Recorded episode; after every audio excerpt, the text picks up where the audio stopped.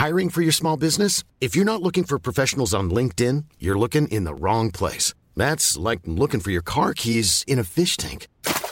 LinkedIn helps you hire professionals you can't find anywhere else, even those who aren't actively searching for a new job but might be open to the perfect role. In a given month, over 70% of LinkedIn users don't even visit other leading job sites. So start looking in the right place. With LinkedIn, you can hire professionals like a professional. Post your free job on linkedin.com/people slash people today. Bonjour à tous et bienvenue dans le Rendez-vous Jeu, l'émission bimensuelle où on vous résume toute l'actu du jeu vidéo et de l'industrie du gaming. C'est parti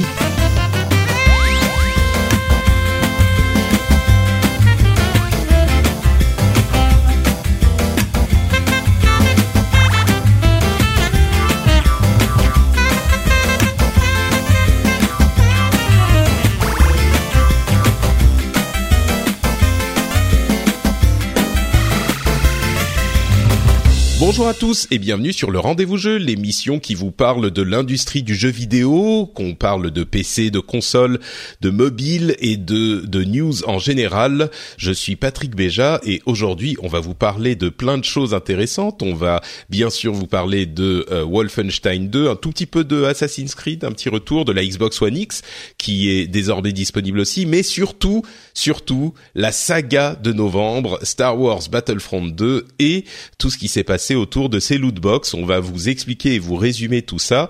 Et pour m'aider à couvrir euh, ces, tous ces sujets divers, j'ai euh, Jika qui me fait le plaisir de revenir comme tous les mois. Comment ça va Jika?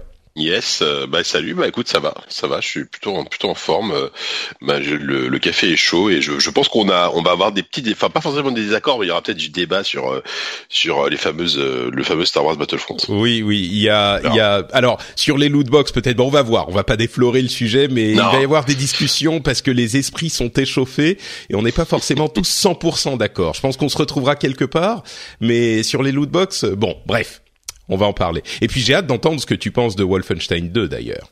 Ouais, bah écoute, euh, On va, on va en parler. Mais avant ça, présentons aussi Thomas, euh, Thomas Bidot, qui est là avec nous, euh, analyste chez euh, Eco Partners. Comment ça va, Thomas? Ça va très bien. C'est un peu brumeux en Angleterre, mais ça Ouais. bah écoute, merci de t'être De- réveillé euh, tôt pour euh, participer à l'émission. Euh, tu, tu me disais euh, quand on s'est contacté sur Twitter que tu étais prêt, euh, que tu étais là pour défendre EA, Mordicus, et que tu veux absolument montrer à quel point ils ont raison de faire ce qu'ils font. C'est ça, j'ai bien compris ce que tu me, ce que tu me disais? Euh, d'accord. Je- Je, je suis voilà. Non voir mais écoute, déroule là. il faut, il faut, il choses- faut que je vende un petit peu l'émission. Tu vois, aujourd'hui, il faut faire du chiffre, donc euh, il faut du buzz, il faut du clash. Donc, euh, donc voilà. Pour attirer euh, Tho- Thomas Vido défend EcoPartner, euh, défend EA et euh, et, et pro loot box box à fond. Pour, Et- exactement. C'est un peu plus subtil, mais on développera. On développera. Oui, exactement. Bah, j'ai, j'ai, comme les auditeurs le savent, moi aussi j'ai une opinion un petit peu euh, nuancée sur les loot box, mais on va en parler tout à l'heure. Avant le plat de résistance, il faut une entrée et une entrée succulente. Puisqu'on va parler de Wolfenstein 2, Euh, je précise avant de lancer JK sur le sujet que moi j'ai fini Wolfenstein 1, Wolfenstein The New Order qui est sorti en 2014 ce week-end. le, le, le Wolfenstein 1, c'est Wolfenstein 3D c'était en en 92, hein, attention. oui, celui-là je l'ai fini aussi. Est-ce que tu l'as fini ou pas à l'époque je l'ai fini aussi à l'époque en Bon. tuant euh, Mecha Hitler. Mec à Hitler, ouais. C'est ça. Et d'ailleurs, c'est important à préciser pour les plus jeunes d'entre nous qui connaîtraient peut-être pas le jeu euh, d'origine. C'est le, le, le jeu d'origine était vraiment bon euh, hyper important à l'époque parce que c'était l'un des premiers FPS euh, en 3D et mais il était aussi euh, passablement débile dans sa conception. Il y en a eu d'autres qui ont été refaits depuis, mais à la fin on tue vraiment Mecha Hitler. C'est Hitler euh, en, en robot euh, qui a des deux mitrailleuses pour chaque bras. Donc le fait qu'ils aient réussi à faire de Wolfenstein et de BJ Blazkowicz ce qu'ils en ont fait, c'est-à-dire un, un jeu qui est qui est bien conçu, qui est respectueux de du, du matériau d'origine, si on peut dire ça comme ça. respectueux des nazis, j'ai eu peur. Bah, en fait, euh, l'un des, des, des tenants, euh, des, des piliers du jeu, c'est effectivement qu'on tue des nazis et, et on tue des nazis sous plein de formes et c'est, ils en font presque une Par- une blague récurrente quoi. C'est genre oui, on tue plein de nazis et surtout, ce qui est important et ce qui est intéressant, c'est que le le, le, jeu a une profondeur euh, émotionnelle qui est réelle. La narration est hyper bien faite, enfin en tout cas pour le premier. Donc exact. On part de ah, loin. Tu, tu, parles de, du Wolfenstein. Ah oui, donc du coup là tu parles du 1, tu parles pas du 2, ouais. Oui, oui. Moi je parle du 1 euh, que je Ah, viens ouais. de finir parce que justement je veux la, je voulais le finir avant de d'avoir fait le 2 parce que le, le premier niveau est assez classique et du coup ça peut un peu rebuter du premier donc de, de 2014. Mais au final très vite ça part dans des trucs hyper intéressants et sans spoiler donc arrivons au 2 euh, qui est sans doute l'un des jeux les les mieux reviewés euh, de cette année. Il a d'excellentes notes et d'excellentes euh, des hum, journalistes. Euh, donc toi, quelles sont tes impressions sur ce Wolfenstein euh, The New Colossus? Euh, bah moi j'ai terminé aussi euh, donc la campagne du 2 et, euh, et c'est marrant ce que tu disais tout à juste avant c'est-à-dire que euh, le côté émotionnel était présent malgré euh, et aussi le côté grosse grosse série B voire euh, voire série Z avec des nazis euh, voilà c'est c'est dans l'esprit des euh, des voilà des, des, films que tu pouvais avoir euh, ce qu'on appelle la, nazi exploitation avec euh, les nazis zombies les nazis dans l'espace etc Euh, là c'est un peu ça. Enfin ça reprend tout à fait complètement cet esprit là dans le 2 en fait je trouve que les potards sont sont vraiment calés à fond à la fois dans le côté n'importe quoi du, jeu et le côté le gros le vraiment le côté le côté pas, parodique mais humoristique on va dire, et aussi euh, l'équilibre avec justement des séquences euh, assez assez dures, assez fortes, euh, et ça c'est c'est assez admirable. Et tu, disais aussi que dans le 1, le, premier niveau était un peu un peu pas terrible et et après ça décollait. C'est exactement pareil dans le 2, euh, et ça c'est malheureusement un, défaut du jeu parce que les premières heures de jeu sont sans être mauvaises sont assez plates. Euh, voilà, le, le level design n'est pas, enfin le, jeu, le, enfin le gameplay lui-même est pas est pas incroyable. Le niveau de l'histoire ça décolle pas trop. On a vraiment l'impression d'être sur une sorte de repompe du premier. Euh, sauf que ça, ça, ça monte vraiment en puissance. Euh, je, je, sais qu'il souvent, on, on, enfin, les, les, les, gens qui parlent du jeu disent souvent la même chose, mais il se passe un truc en fait dans le jeu à un moment donné, arrivé au, au tiers à peu près de la campagne solo, enfin de la campagne solo de l'histoire, euh, qui est un moment assez, assez fou dans le jeu en fait, qui, qui rebat un peu les cartes.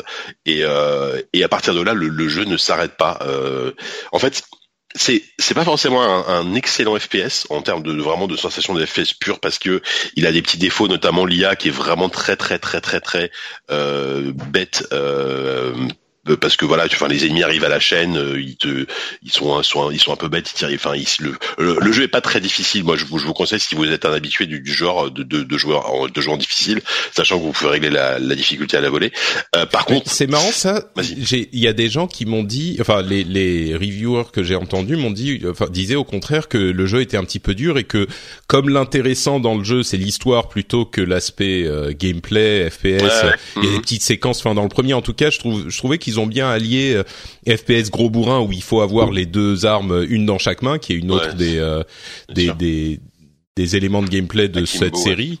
Euh, et puis des trucs en, en stealth que moi j'ai bien aimé. Je sais qu'il y a des gens qui n'ont pas trouvé ça génial, mais que du coup, euh, mm. bon, c'était quand même euh, pas bah, ça le plus intéressant du jeu. Donc euh. non, mais y a, en fait, il y a un paradoxe, c'est-à-dire que la, la, la, première partie du jeu est, est, est assez difficile pour un, à cause d'une justification scénaristique euh, qui rend le jeu assez dur.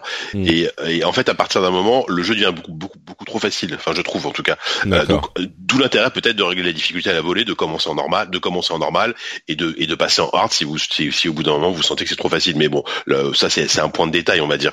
Mm. Euh, et, et, et, les parties infiltration, elles sont toujours là où on doit effectivement des grandes zones, par exemple, où tu dois d'abord euh, abattre dans l'idéal les les commandants euh, pour éviter qu'ils aient ils puissent rameuter d'autres d'autres renforts. Ouais. Voilà.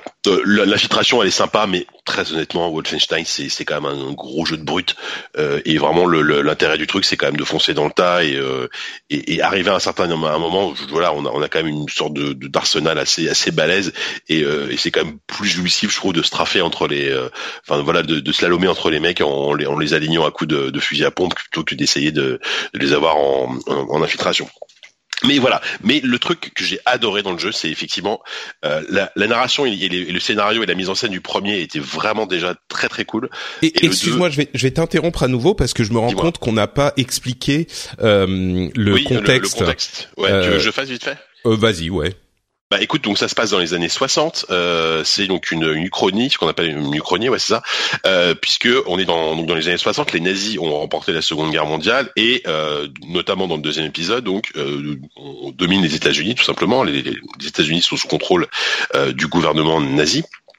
Et, euh, et, évidemment, il y a BJ Blazkowicz, donc, qui est le, héros euh, historique de Wolfenstein hein, depuis le tout premier épisode dans les années 90, euh, qui euh, qui lutte contre les nazis avec évidemment un groupe de résistants. Donc c'est vraiment une histoire de résistants versus les nazis. C'est assez classique là-dessus.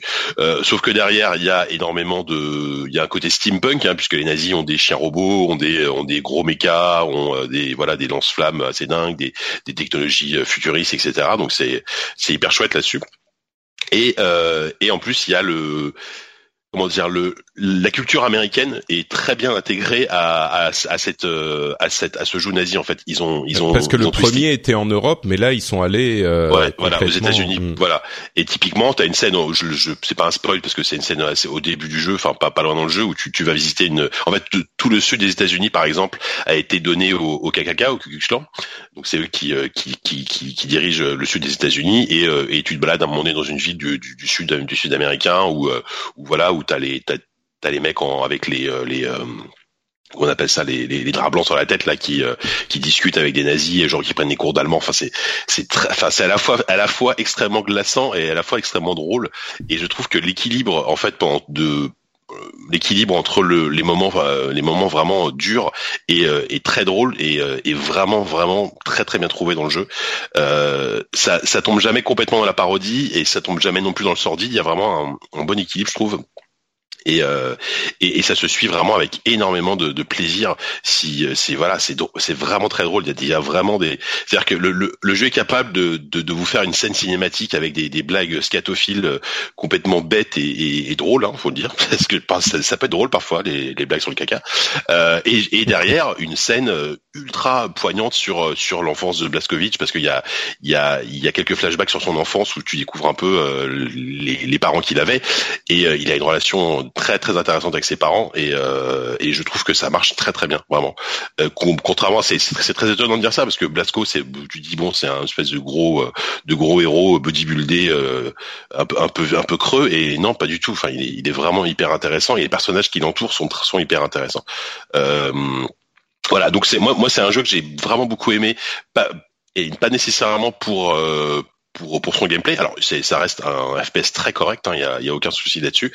Euh, mais par exemple typiquement en termes de, de gameplay pur, je crois que j'ai plus pris de plaisir sur Call of Duty paradoxalement. On en parlera peut-être tout à l'heure. Euh, par contre en termes de narration, en termes de, de de ce qu'il de ce qu'il raconte, de ce qu'il te dit, de d'humour, de mise en scène, de rythme, c'est euh, c'est vraiment fantastique. C'est sans doute un des meilleurs jeux de l'année euh, sur, sur sur ce point quoi. Hmm. Bah, c'est un petit peu, euh, j'ai l'impression que c'est le premier en mieux, et effectivement le premier. oui oui c'est euh, ça. Hmm. ce- Ce qui est, c'est le truc dont j'aurais jamais pensé que je pourrais le dire un jour, c'est que Wolfenstein est hyper bien écrit. Et vraiment, encore une fois, quand on voit d'où il vient, Wolfenstein, de quoi il est parti, euh, le fait que fou, ça ouais. soit bien écrit et les scènes, euh, les cinématiques sont hyper bien faites, hyper prenantes. Il y a une euh, une série de cassettes vidéo, de cassettes audio. Oh, je, je c'est- schématise, mais dans le premier, euh, qui raconte le, un petit peu la vie d'un des personnages et qui sont hyper poignantes, quoi. La manière dont ça évolue euh, et, et c'est juste de l'audio. Et enfin bon. Donc c'est l'un des jeux que j'attends avec une, j'attends de faire avec une grande grande impatience. Ouais, bah, euh, si, si tu as aimé le premier euh, et, et notamment pour sa pour sa narration et pour ce qui pour ce qu'il raconte, il y a aucune raison. Enfin, il y a vraiment peu de chances que tu que t'accroches pas au second, quoi. Ouais. C'est bon, on en parlera à un moment en fin d'année, mais sur les jeux préférés euh, de, de cette année, moi je mettrais peut-être Wolfenstein 1 de, de 2014, Pourquoi pas hein. mais euh, mais peut-être que je ferai le, le 2 avant juste pour euh, pour pouvoir le en parler, mais euh, mais bon, bref, on verra. Donc euh, impression très positive sur Wolfenstein 2, c'est un jeu que tu recommandes euh, chaleureusement, j'ai l'impression. Ouais, ouais, carrément. Très bien. Euh, on, on peut parler aussi rapidement de Assassin's Creed. Euh, on en a parlé à l'épisode précédent avec Johan, mais je voulais juste dire qu'entre temps, donc je l'ai récupéré. J'y ai joué, je sais pas, une petite dizaine d'heures parce que j'étais toujours euh, euh, euh, attiré par Mario et la collecte des moons, euh, des lunes. Mais donc Assassin's Creed, le truc que je voulais dire, c'est que c'est assez impressionnant de voir à quel point, en fait Assassin's Creed pour moi c'est exactement la même chose que les Assassin's Creed différents, euh, les, les Assassin's Creed d'avant, sauf que tout est mieux. Mais tout est mieux fait, tout fonctionne mieux, et c'est difficile d'expliquer exactement pourquoi il est mieux, mais c'est vraiment euh, tous les systèmes, tous les éléments qu'ils ont euh, un tout petit peu modifiés qui, qui fonctionnent mieux, qui sont plus agréables à prendre en main, qui se comportent mieux au niveau du gameplay. Enfin, il y a cette trouvaille de du faucon euh, c'est nous auquel on peut euh, aller en permanence à n'importe quel moment. On peut voir la vision du faucon et ça apporte des une cohérence au gameplay au tag des ennemis etc qui est euh, hyper agréable à à prendre en main. Vraiment c'est un plaisir en plus avec cette vue qui s'étend cette view distance qui s'étend à perte de vue. On peut voir presque toute l'Égypte quoi. Bon j'exagère mais jusqu'à l'horizon euh, absolument sans aucun souci. On peut se balader partout avec le faucon. C'est une, euh, une, un vrai plaisir euh, de jeu. Je pense que le jeu est moins marquant que d'autres jeux de, de, cette année, mais c'est juste étonnant de voir que c'est Assassin's Creed mais en mieux à tout point de vue. Donc moi j'ai été assez agréablement surpris, mais d'un autre côté, ça reste Assassin's Creed, quoi. Donc, euh, c'est pas non plus que le jeu est une révélation si vous n'aviez pas aimé les Assassin's Creed d'avant. Donc, euh, ouais. Euh, c'est vrai que, enfin, moi, j'ai pas encore eu le temps d'y jouer beaucoup, mais de la vie de plein de gens et notamment, je vais citer mon, mon cher Kevin Adoré qui, bosse pour JV, hein, qui, qui lui, qui, qui, avait joué à tous les épisodes de la série, qui était complètement devenu, euh, euh, disons à chaque fois qu'il jouait à Assassin's Creed, c'était pour le travail et ça, le, ça, ça l'emmerdait. Enfin, allait dire ce qu'il aime, parce qu'il en, il en pouvait plus de, de la recette qui était, voilà. Et là, il, il, il est en train de clairement dire que c'était, c'est probablement un de ses jeux de l'année, quoi. Euh, et, et, de la vie de plein de gens, c'est, c'est un retour, euh, vraiment, c'est un retour en grâce de la série.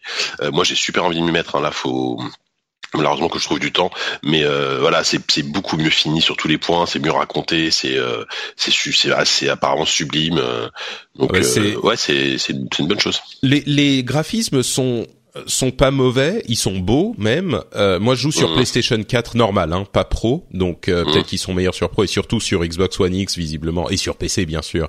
c'est beaucoup plus beau, mais surtout la, la vue à à perte de vue justement qu'on a donne une impression de d'espace et d'exploration qui sont assez incroyables. Il y a un petit euh, un petit une petite astuce euh, assez intéressante de gameplay de design plutôt que de gameplay euh, qui est que quand on doit aller quelque part sur notre monture on peut y aller en GPS mais en plus en autonome. C'est genre euh, le chameau de Elon Musk c'est-à-dire qu'il y va tout seul et mm, on se on se colle à la route et puis il va tout seul vers la destination avant qu'on ait débloqué les trucs de, de fast travel et pendant ce temps, nous, on peut justement se déplacer vers, c'est nous, vers le, le faucon et explorer aux alentours ou se regarder d'en bas, euh, d'en haut plutôt, euh, aller absolument où on veut. Moi, je suis allé aux, pyramides euh, pendant que mon assassin euh, se baladait vers sa prochaine destination. Enfin, c'est c'est c'est une euh, une comment dire une une breath en anglais uh, of the wild en quelque sorte of the of the desert euh, qui est vraiment euh, prenant et au-delà bah de ça, le jeu, euh, le jeu est, bien conçu et le système de combat, on, on fait toujours référence à Dark Souls, mais c'est vrai qu'il y a des éléments un petit peu Dark Soulsien dans le, ou même Monster Hunterien dans le, les manipulations des armes lourdes qui mettent longtemps à, à asséner leur coup et puis un petit peu longtemps à revenir en, en position de combat, euh, le temps qu'on relève l'arme, etc. Donc ça, c'est un petit peu, euh, ça nous rappelle ces éléments-là. Mais pardon, Jika. Oui, je disais que mine de rien en matière de Power cette année on est gâté hein, parce que entre Zelda, euh, euh, celui-là et, euh, et, Horizon, on a trois, trois, trois, on a eu trois open world qui ont été bien, qui ont bien marché déjà en termes de commercialement parlant, qui ont été extrêmement bien reçus et qui sont vraiment, vraiment chouettes quoi. Ouais, c'est clair. Euh, et euh, je voulais aussi dire un petit mot sur euh, Mario pour dire que j'ai enfin eu les 500 lunes et euh, bon c'est pas un secret mais il y a un niveau un petit peu plus difficile qui s'ouvre à ce moment et euh, et fou, il est dur hein. mais mais quel bonheur ce jeu c'est vraiment un, un plaisir un, un, plaisir permanent en fait c'est juste c'est du plaisir de la joie en jeu vidéo quoi donc toujours euh, toujours sur Mario. Je sais pas si je vais finir le niveau. Par contre, il y a tellement de trucs à faire, ça prend un petit moment à, à s'habituer au niveau euh, au niveau finaux euh, des Mario. D'habitude, je l'ai fait, mais là, il y a juste trop de trucs, trop de jeux à faire. Donc, mais bon, toujours séduit par Mario.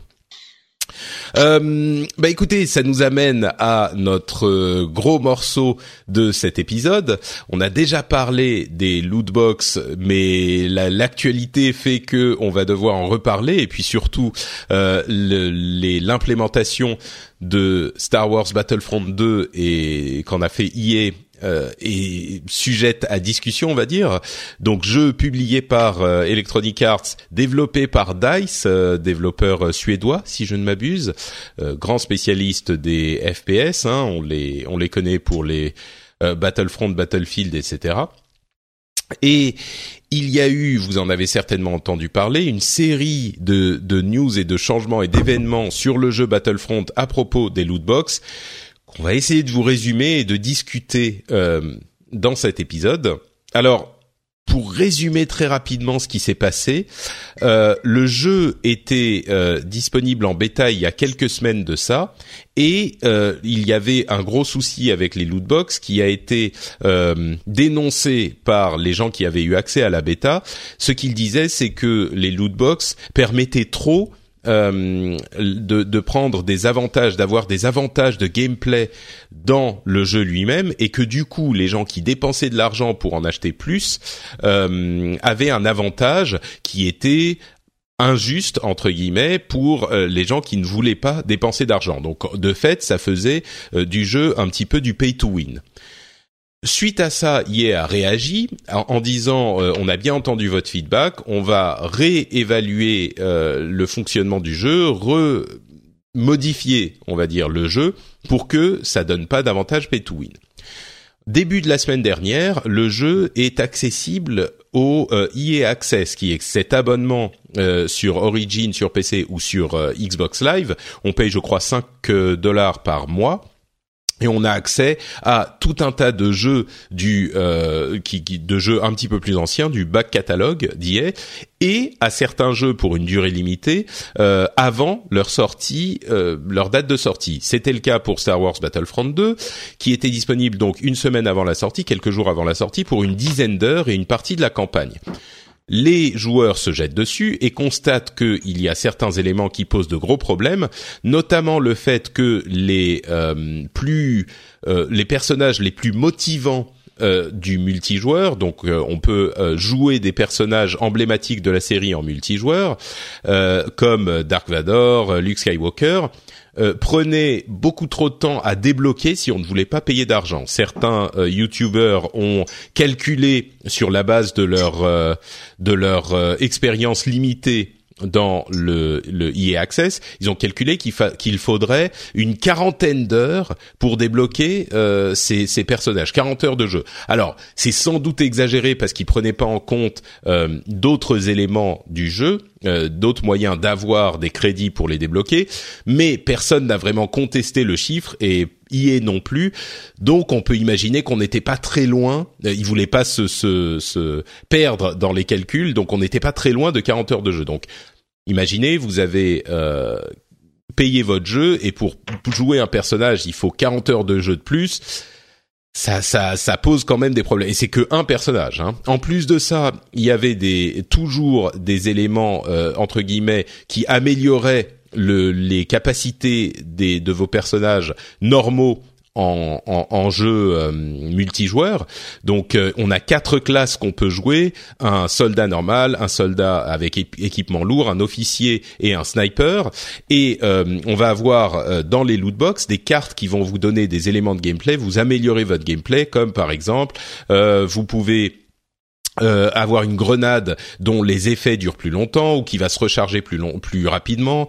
Euh, vous pouvez euh, avoir des euh, tourner plus rapidement dans les combats spatiaux, etc. Enfin bref, il y a plein de petits éléments. Selon certains, ça n'améliore pas tellement de gameplay, mais selon d'autres, c'est quand même même si c'est minime, une une amélioration objective chiffrée de vos de vos capacités. Et donc voilà, ça améliore le gameplay tout court.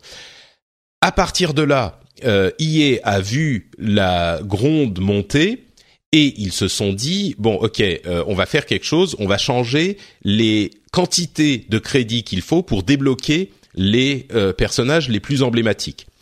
Et ça, c'était donc euh, le EA Access a commencé le lundi. Le mercredi, je crois, ils ont dit on va passer le nombre de crédits nécessaires pour débloquer Dark Vador et euh, Luke Skywalker de 60 000 crédits à 15 000 crédits.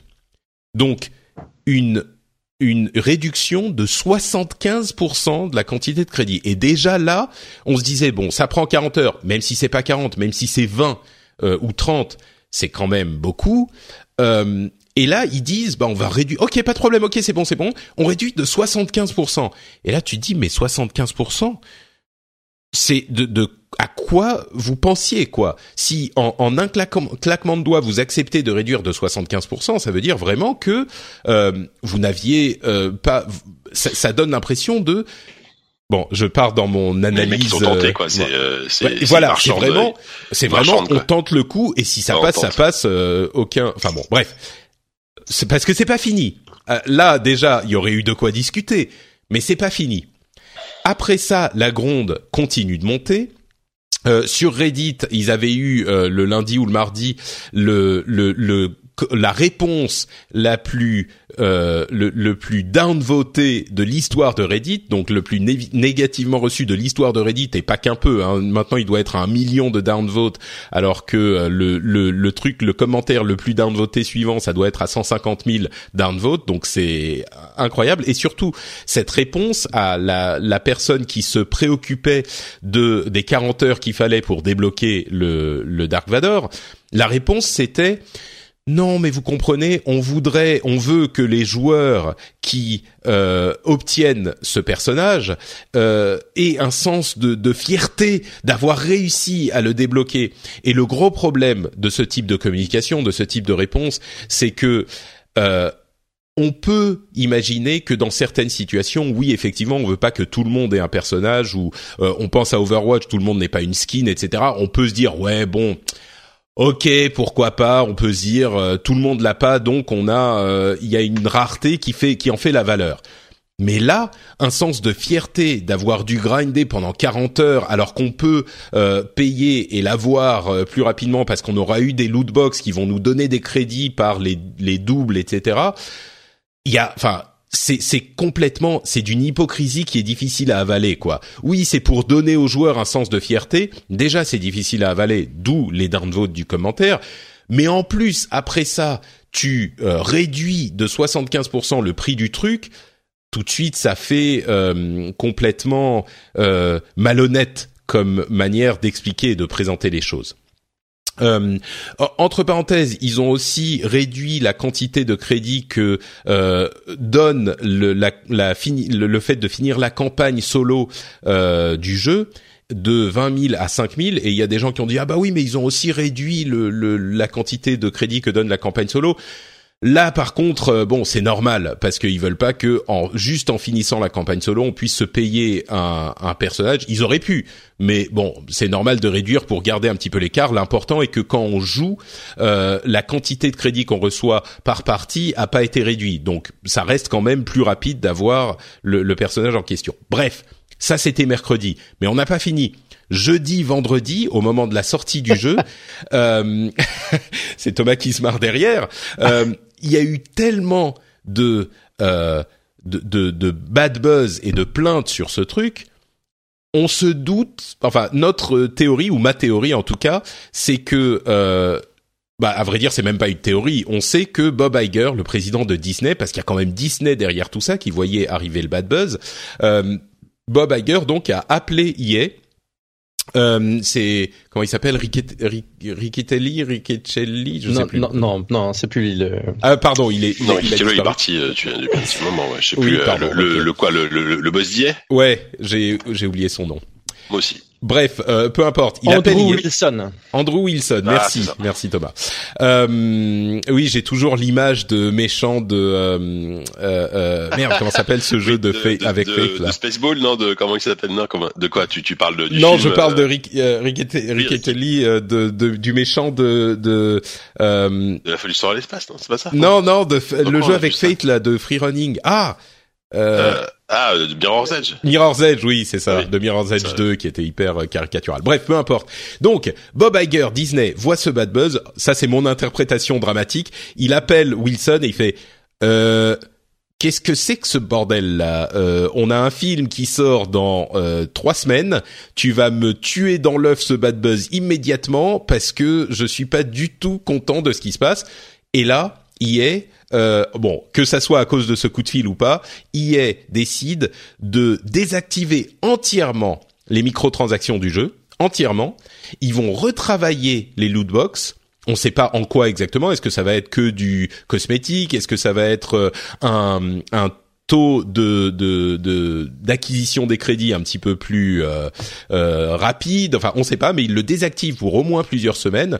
Moi, je pense d'ici fin de l'année, début de l'année prochaine. Donc, ils ont entièrement désactivé le truc et il n'y a plus de microtransactions pour le moment dans le jeu. Et là, c'est un retournement de situation assez inattendu. Je pense que si Disney n'avait pas été impliqué dans le truc, ça aurait été, euh, ça se serait pas passé de cette manière, même s'ils ont euh, dit les choses. Euh, bien sûr, ah, on a compris, on a entendu votre vos, vos euh, préoccupations, et donc on désactive les microtransactions. Et là, le jeu sort sans microtransactions. Voilà le contexte. Ça a pris longtemps, mais c'était quand même euh, important de tout résumer pour ceux qui n'ont pas suivi tous les détails. Euh, peut-être qu'on va donner la, parole à Thomas d'abord pour euh, nous donner, pour qu'il nous dise ce qu'il pense de, de tout cette, toute cette histoire. Alors déjà, le truc qui est rigolo, c'est que donc Patrick, tu m'as contacté mercredi. Hmm. Ouais. c'était c'était déjà un gros morceau. et entre temps, ça s'est redéroulé. Et il y a encore plus de choses. Hum, il y a, il y a plein de choses à dire. Je sais même pas par quelle boule prendre en fait tellement il y a d'éléments à, à, ouais, dérouler. Je, vais, je vais juste préciser. Euh, D'une part, sur les loot sur les loot box, il y a mille avis différents. Ça va du euh, les loot box devraient être interdites quoi qu'il arrive partout. Euh, parce que c'est amoral, immoral, illégal, enfin c'est du jeu d'argent et ça devrait être interdit. Il y a des gens qui sont plus mesurés. Euh, et il y a même des gens qui aiment bien les loot box. Je sais que ça va être difficile à entendre pour beaucoup de, de joueurs euh, qui sont un petit peu remontés. Il y a parce que de fait, les loot box, bah il y a plein de gens qui en achètent et il y a des trucs comme euh, enfin Ultimate FIFA Ultimate Team ou ce genre de trucs les gens aiment bien ces systèmes et c'est excitant pour eux, machin. Mais bon, c'est donc juste pour dire qu'il y a énormément d'avis sur les loot box. Euh, les gamers en général sont quand même assez remontés. Et il y a aussi énormément d'éléments qui rentrent en compte dans ce, cette discussion. Ça va du business model de l'industrie, euh, des budgets euh, de l'industrie dont qui font et qui, sur lesquels il y a beaucoup de débats. Euh, il y a des, enfin bref, il y a énormément de sujets, donc c'est difficile à résumer. Donc j'espère que vous nous excuserez si on parle pas tout exactement comme il faut, mais mais bon, voilà. Encore une fois, une fois ce contexte donné, Thomas. Alors, tu veux qu'on parle de, on va parlons un peu un, un, un peu lootbox. Euh, il y a un terme que tu as été utilisé, c'est rigolo parce que je j'en parlais justement la semaine dernière euh, dans ce contexte-là. Euh, c'est le terme de pay to win. Et donc, euh, alors juste dans le cadre de ce que je fais chez ICO, je travaille pas mal sur les modèles économiques, je fais des formations sur le sujet. Et, euh, et le, le, le, terme pay to win m'énerve beaucoup.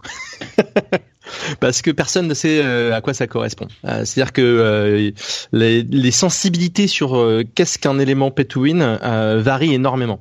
Euh, j'ai eu des discussions avec des gens qui euh, me soutenaient euh, euh, de manière très ferme que le modèle League of Legends était un modèle pay parce que certains champions sont dans le méta et d'autres pas. Il faut, si tu peux acheter les champions quand ils sortent alors que les autres peuvent pas, t'as un avantage. À, à d'autres extrêmes où des jeux comme euh, comme World of Tanks où on peut acheter des munitions qui sont plus performantes, euh, les gens sont euh, trouvent ça normal parce que ça, ça, ça, ne remplace pas le vrai skill qui est de d'éliminer son adversaire. Donc on a vraiment des, des, des grosses variations sur le mot sur le mot pay to win. Euh, donc une de mes, un de mes combats, c'est de, de, bannir ce terme et de plutôt de, de parler de, euh, de cosmétiques contre du, euh, de, des éléments qui changent le, le, gameplay, parce que là on a, on a tout de suite quelque chose de plus, euh, plus clair et plus, et plus simple. Et sur les loot box, moi je trouve que c'est, c'est une évolution, on va dire, des jeux qui est euh, assez euh, naturel. On est euh, maintenant tout digital. On n'a plus besoin de, de vendre juste juste le CD. Et euh, on peut donc du coup rajouter du cosmétique, on peut rajouter des choses, des éléments, on peut faire des éléments qui ajoutent au jeu sans nécessairement ajouter des, des, des, gros morceaux comme on avait pour le DLC. Donc on, on, on peut saucissonner, on va dire, le jeu de, en, en, plus petits éléments et les loot box permettent de, de distribuer ça. Alors Maintenant, il y a des manières de le faire de manière plus ou moins élégante, de plus ou moins agréable. Excuse-moi, je vais, je vais te poser une question. Euh, tu dis c'est une évolution naturelle et je suis assez d'accord avec toi. C'est et, et, à vrai dire, il faudrait qu'on parte de cette base. Je pense que les loot box vont rester euh, dans les, les jeux. La forme que prendront les loot box, c'est ça reste à déterminer. D'ailleurs, entre parenthèses, il y a eu tellement de bad buzz que euh, plusieurs instances gouvernementales sont en train de se saisir euh, de la question euh, et d'examiner l'état des, des loot box et des en Belgique notamment. On a vu aussi en France euh, Jérôme Durin euh, qui a sollicité Mounir Majoubi pour étudier la question sans forcément demander de législation immédiatement, mais en tout cas de travailler avec les euh, les organismes qui sont comme le PEGI ou le CEL ou ce genre de choses pour mettre peut-être des limites euh, par une discussion euh, consensuelle, ce qui ce qui serait peut-être pas trop trop mal, mais au-delà de ça, le tu dis les lootbox sont une évolution naturelle et je suis d'accord, mais on pourrait imaginer des systèmes où on vendrait euh, ces éléments qui sont saucissonnés, donc euh, que ce soit des skins, euh, des éléments cosmétiques ou des éléments de gameplay, on pourrait les vendre à l'unité plutôt que de, les vendre avec cette mécanique de jeu de hasard qui fait finalement que ces objets coûtent plus cher si on veut en avoir un en particulier. Donc c'est ce qui se fait d'ailleurs. Hein. Pas mal de jeux, on va dire free to play, ont pas forcément de de, de, de blind box euh, pour vendre une partie, une partie de leurs éléments. Le côté blind box, le côté random, euh, c'est clairement un, un, mécanisme pour euh, pour de, euh, prendre plus d'argent. Hein. Il n'y a pas de, je pense qu'il n'y a pas de d'autres d'autres éléments que ça. Hein. Euh, maintenant, c'est vrai que c'est assez surprenant ce que tu disais, Patrick, c'est qu'il y a des gens qui aiment ça et c'est pas c'est c'est c'est c'est à garder en tête. Je prends l'exemple de euh, moi mon exemple c'est Counter Strike Go. Donc, CS, euh, enfin Counter Strike Global Offensive, euh, qui euh, qui a ces systèmes de de, de create avec la possibilité d'avoir des skins de d'armes dans, dans Counter Strike et et des chaînes YouTube qui sont dédiées à des gens qui ouvrent des loot box, qui font des millions de vues, où les gens par proxy en fait euh, voit d'autres gens euh, faire ces systèmes de roulettes et euh, ah il a ouvert un inbox et il a eu un couteau. Couteau c'est ce qui est le plus dur à avoir. Et paf là c'est une vidéo qui fait 800 000 1 million 5 en, en, vue sur YouTube. Des, mmh. chiffres absolument hallucinants. Donc il y a quand même un un plaisir dans le côté dans le côté euh, random du euh, de, de, la loot box. Il y a quand même quelque chose de euh, de, de qui, qui plaît à certaines personnes et qui donc du coup c'est pour ça que ça marche aussi, je pense. C'est pour ça que les les gens payent pour, c'est qu'il y a un, une excitation du. Il y a une certaine excitation. Voilà. Alors, il y a des gens qui vont dire, encore une fois, le, le rapport au jeu d'argent. Il y a des gens qui vont dire, bah oui, mais tirer la, la, la manette d'un d'un euh, bandit manchot d'un bandit manchot dans un casino, euh, il y a de l'excitation aussi, mais c'est pas pour ça qu'il faut le faire. Et surtout, je pense que l'une des préoccupations des joueurs qui aiment euh, notre média euh, du jeu vidéo, c'est de, de vous, ils, voient comment ça se passe aujourd'hui dans le jeu mobile euh, et ils se disent putain, je veux pas de ça chez moi quoi. Tu vois, c'est un petit peu, ils ont peur que l'industrie du jeu vidéo, justement parce que ça marche et parce que il y a ce plaisir que tu décris et pour prendre un petit peu le contre-pied, je dirais que c'est un plaisir un petit peu un petit peu malsain, tu vois, c'est de se dire ah peut-être que je vais l'avoir, peut-être que je vais l'avoir et donc ça motive les gens et ils veulent pas que le jeu vidéo entre guillemets noble euh, console PC Euh, contrairement par opposition aux jeux vidéo euh, mobiles, euh, qui est perverti par ce free-to-play. Et j'exagère, mais d'une certaine manière, moi je comprends. pour moi, les modèles, les business models du mobile sont quand même des business models pour rester un petit peu neutres. Sont des business models qui moi me plaisent pas, ces jeux à énergie, tout ça. Et du coup, la préoccupation de se dire, euh, bah oui, mais je veux pas que ça arrive chez nous, je la comprends, tu vois. Donc euh, oui, ça marche. Oui, il y a des gens à qui ça plaît. Mais peut-être que c'est pas une bonne chose. Alors, il y, y, a tellement de choses qui vont là-dedans. Mm. Moi, je pense que le euh, IS s'est planté. Il n'y a pas d'autre euh, façon d'analyser ce que ce qui s'est passé la semaine dernière. Et ils sont plantés à plein de niveaux. Euh, le premier élément, je pense, c'est que il y a un, une vision qui est de se dire que, euh, que, que, toutes les communautés sont, sont similaires les unes aux autres. Alors que fondamentalement non, en fait, euh, on a une culture du jeu mobile qui, euh, qui, qui se développe dans une certaine direction, on a une culture du jeu free-to-play qui se développe dans une autre direction sur euh, les médias nobles, comme tu veux les appeler, sur la console, PC console. Disons PC console plutôt que médias nobles. On, va non, rester... moi, ça, moi, ouais, ça te va aussi. Moi, ça me va. Moi, je suis, je suis joueur PC, donc pas de problème. La race maîtresse est là avec les, avec le PC, donc ça, ça, ça, ça, me dérange pas. Euh, c'est bien. le donc euh, t'as et t'as euh, t'as, t'as aussi euh, une différente culture entre euh, sur ces médias-là des gens qui vont jouer à FIFA, des gens qui vont jouer à Counter Strike, des gens qui vont jouer à Battlefront, des gens qui ont qui ont tous dans leur microcosme des codes qui sont différents et qui évoluent parfois dans les mêmes directions, mais pas forcément au même rythme. Et je pense que euh, c'est une erreur de lecture de Yet de se dire on va pouvoir faire un, un truc à la euh, Ultimate Team euh, sur un dans un environnement culturel tel que Battlefront. Hmm. Et c'est important de le préciser. Oh, il y a beaucoup de gens qui se disent, qui, qui, pensent que ce genre de truc n'existe pas, mais on a fait pris en référence Ultimate Team, FIFA Ultimate Team, qui existe depuis quoi? 4 ans, 5 ans, 6 ans? 4 ou 5 je crois. Et c'est exactement ça. Alors c'est un mode annexe à FIFA, euh, annexe à FIFA, mais mais c'est exactement ce genre de truc. Donc le le loot box et ce genre de business model existent déjà quoi. Hmm.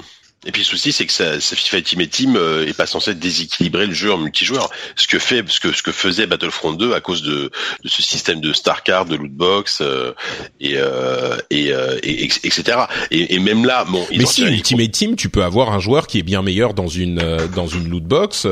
tu ouais. tu chopes ton joueur et ça te t'avantage énormément. C'est exactement ouais. du pay après, to win. Sur, sur un jeu de foot, enfin je sais pas. Après, je, je suis pas spécialisé ah, Siri, de foot, mais j'ai l'impression que c'est un sur un jeu de foot, j'ai l'impression que c'est moins grave un, enfin, je je m'en Parce que t'aimes pas ces jeux-là, mais. Euh... Ouais, peut-être, ouais.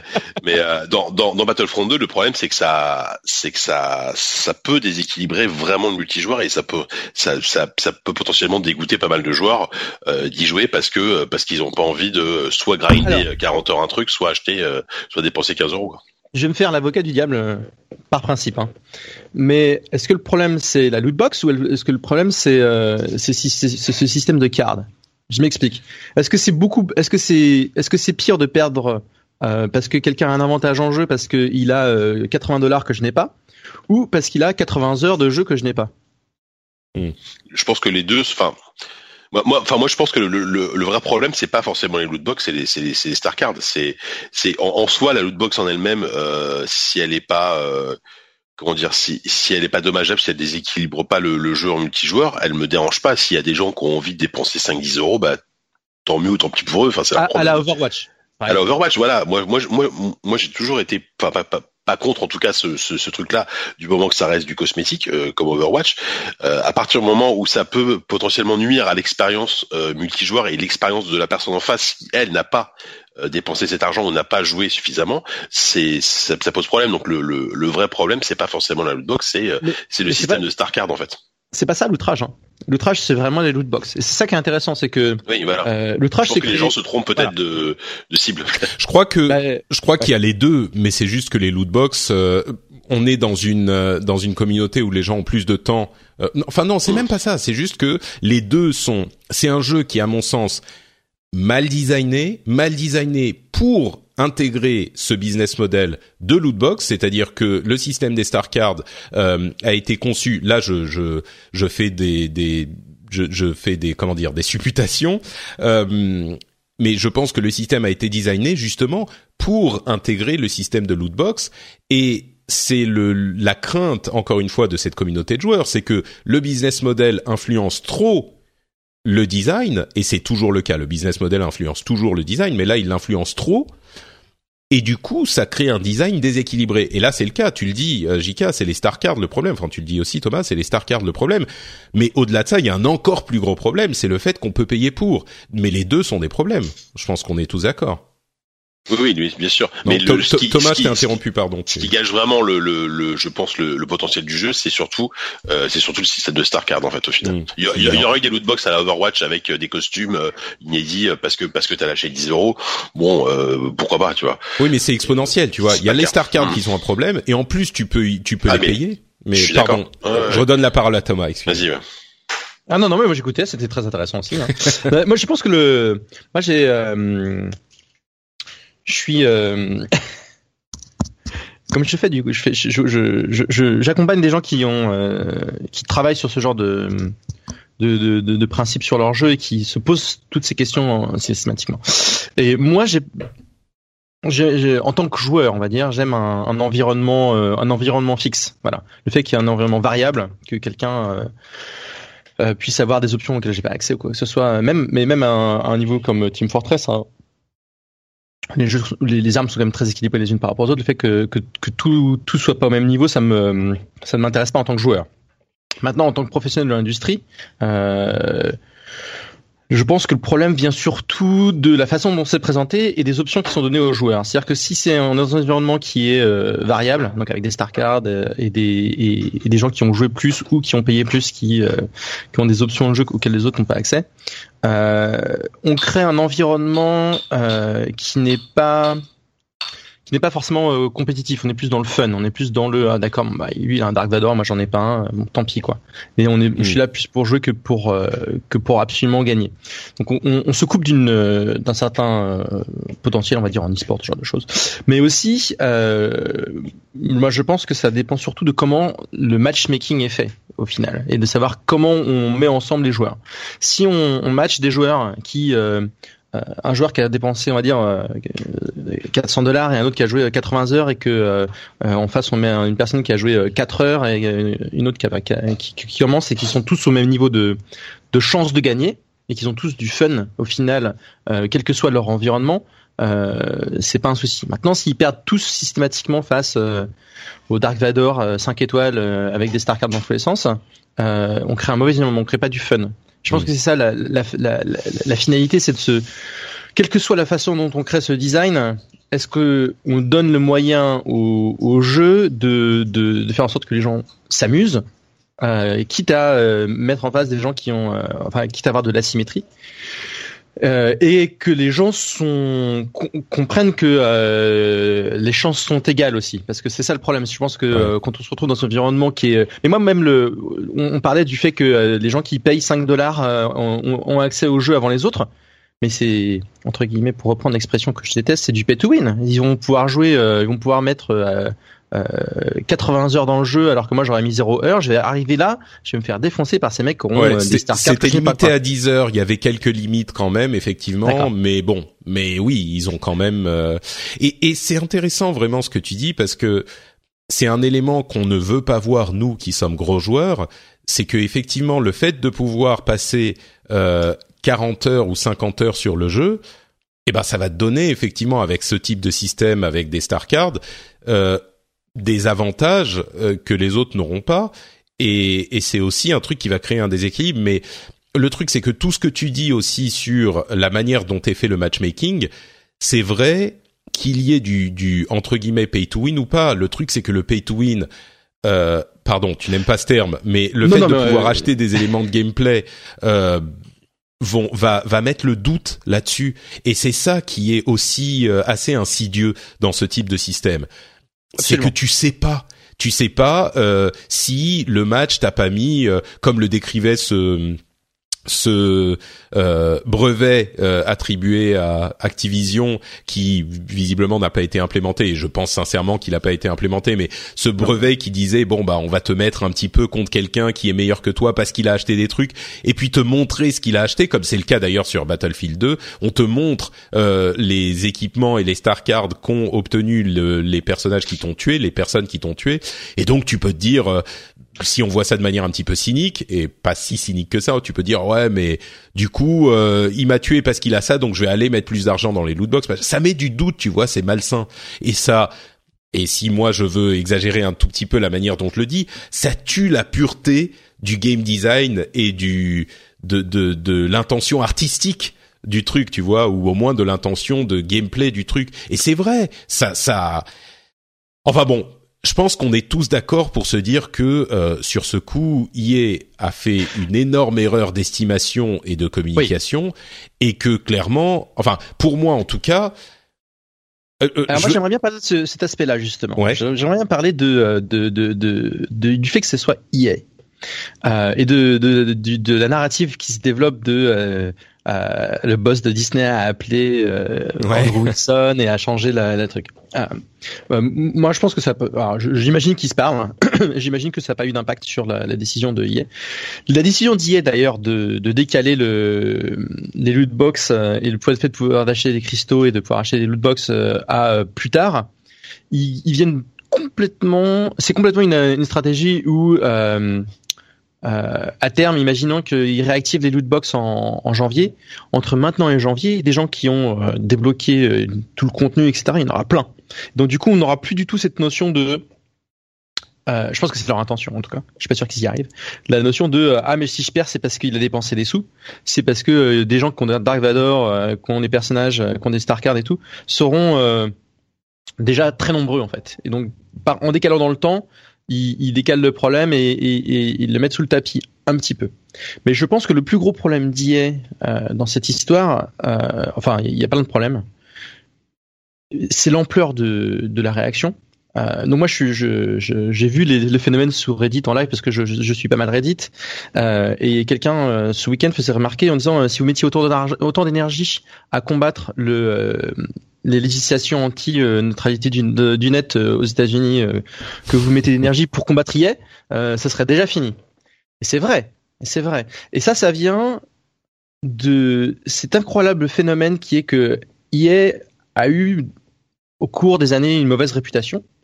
Euh, incroyable, incroyable. Il y a des raisons quand même euh, qui sont peut-être exagérées, mais c'est pas non plus incroyable. Non, non. Par le passé, ils ont fait plein de choses pas terribles, on va dire, mais ils ont quand même redresser la barre sur pas mal de choses à plusieurs niveaux. Moi, je trouve que Riquetello, justement, le, le, bad guy, euh, il a, il a, il a eu un, des changements fondamentaux chez EA qui ont été, euh, à mon avis, positifs pour la, pour la structure et dans, dans sur le long terme. Mmh.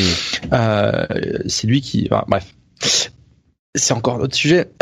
Et juste pour dire que après avoir un petit peu redressé la barre, après avoir réussi à passer plusieurs années sans sans sans sans, sans, sans être trop critiqué, euh, même s'ils ont eu des, euh, ils ont toujours, euh, ils ont toujours des, des, ils font toujours des boulettes quoi. Ils ont eu, euh, bah, clairement oui. SimCity.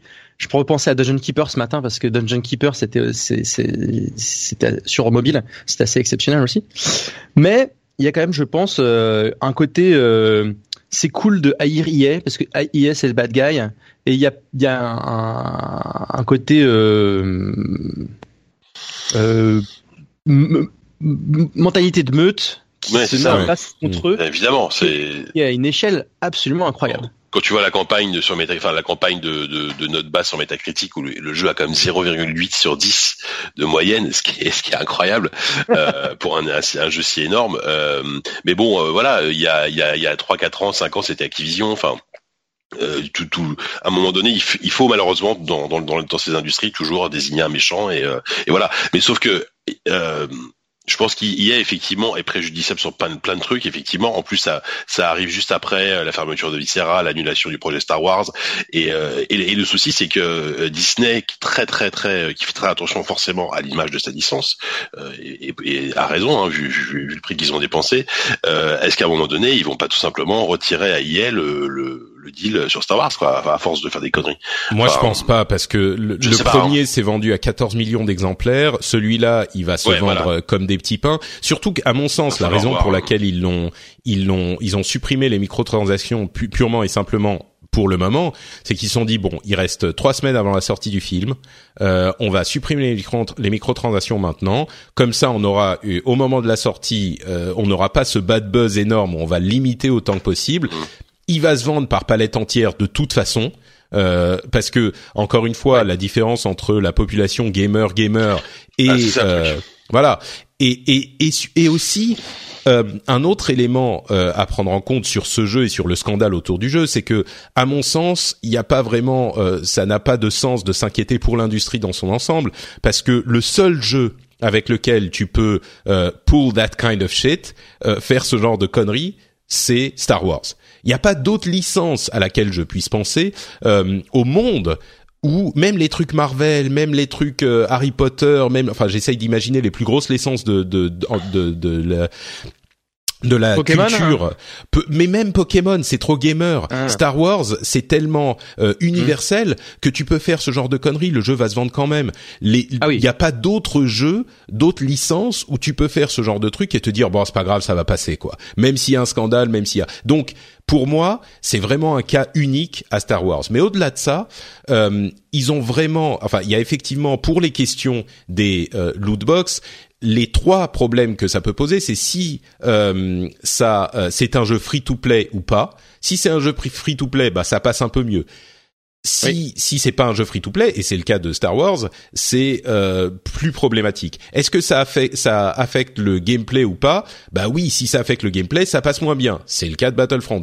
Est-ce que ça affecte le multijoueur ou pas? Bah oui, si ça affecte le multijoueur, c'est encore plus problématique. C'est le cas de Battlefront. Il y a vraiment une euh, une, une un acharnement en quelque sorte des facteurs. Ils ont tout faux quoi. ils ont les trois problèmes. Ensuite, Enfin, moi, pour rappel, euh, les loot box, il y a plein de jeux pour lesquels ça me pose pas de problème. Euh, on a parlé des trucs cosmétiques. Hi, I'm Daniel, founder of Pretty Litter. Cats and cat owners deserve better than any old-fashioned litter. That's why I teamed up with scientists and veterinarians to create Pretty Litter. Its innovative crystal formula has superior odor control and weighs up to 80% less than clay litter. Pretty Litter even monitors health by changing colors to help detect early signs of potential illness. It's the world's smartest kitty litter. Go to prettylitter.com and use code ACAST for 20% off your first order and a free cat toy. Terms and conditions apply. See site for details. I'm Sandra, and I'm just the professional your small business was looking for. But you didn't hire me because you didn't use LinkedIn jobs. LinkedIn has professionals you can't find anywhere else, including those who aren't actively looking for a new job but might be open to the perfect role, like me. In a given month, over 70% of LinkedIn users don't visit other leading job sites. So if you're not looking on LinkedIn, you'll miss out on great candidates like Sandra. Start hiring professionals like a professional. Post your free job on linkedin.com/people today. Comme Overwatch, pour moi, ça pose aucun problème. Euh, et des trucs, même des trucs comme Destiny et Shadow of War, il y a beaucoup de gens qui ont critiqué les lootbox dans ces jeux, et je le disais il y a deux ou trois épisodes ça, pour moi, ça pose aucun problème et j'y ai joué. Et il y a plein de gens qui critiquent euh, les lootbox de Shadow of War, par exemple. À chaque fois que je discute avec eux, ils y ont pas joué et ils critiquent parce que justement il y a cet esprit de meute euh, qui fait que ah c'est pas bien machin. Bon, tous les gens qui ont ouais vas-y. Bon, pour, euh, pour confirmation, Shadow of War c'est bien un jeu purement solo. Oui, oui, oui, bien bah, sûr. En plus, donc est-ce que ça peut, enfin, tu vois, ça change rien si le si le gars a envie de tricher ou de, enfin, pas, pas, pas tricher, mais de. Non, mais il y a des gens qui vont dire ça change le design. Il y a une grosse différence entre le multi et, le solo, quoi. C'est c'est sur le principe, il y a des gens qui pensent que ça euh, rend le jeu moins bien. Et à chaque fois que j'ai discuté avec des gens, j'ai essayé de ça. J'ai même discuté avec des gens sur Twitter. Je leur dis, mais est-ce que tu as joué? Ils voulaient pas me répondre, les gars.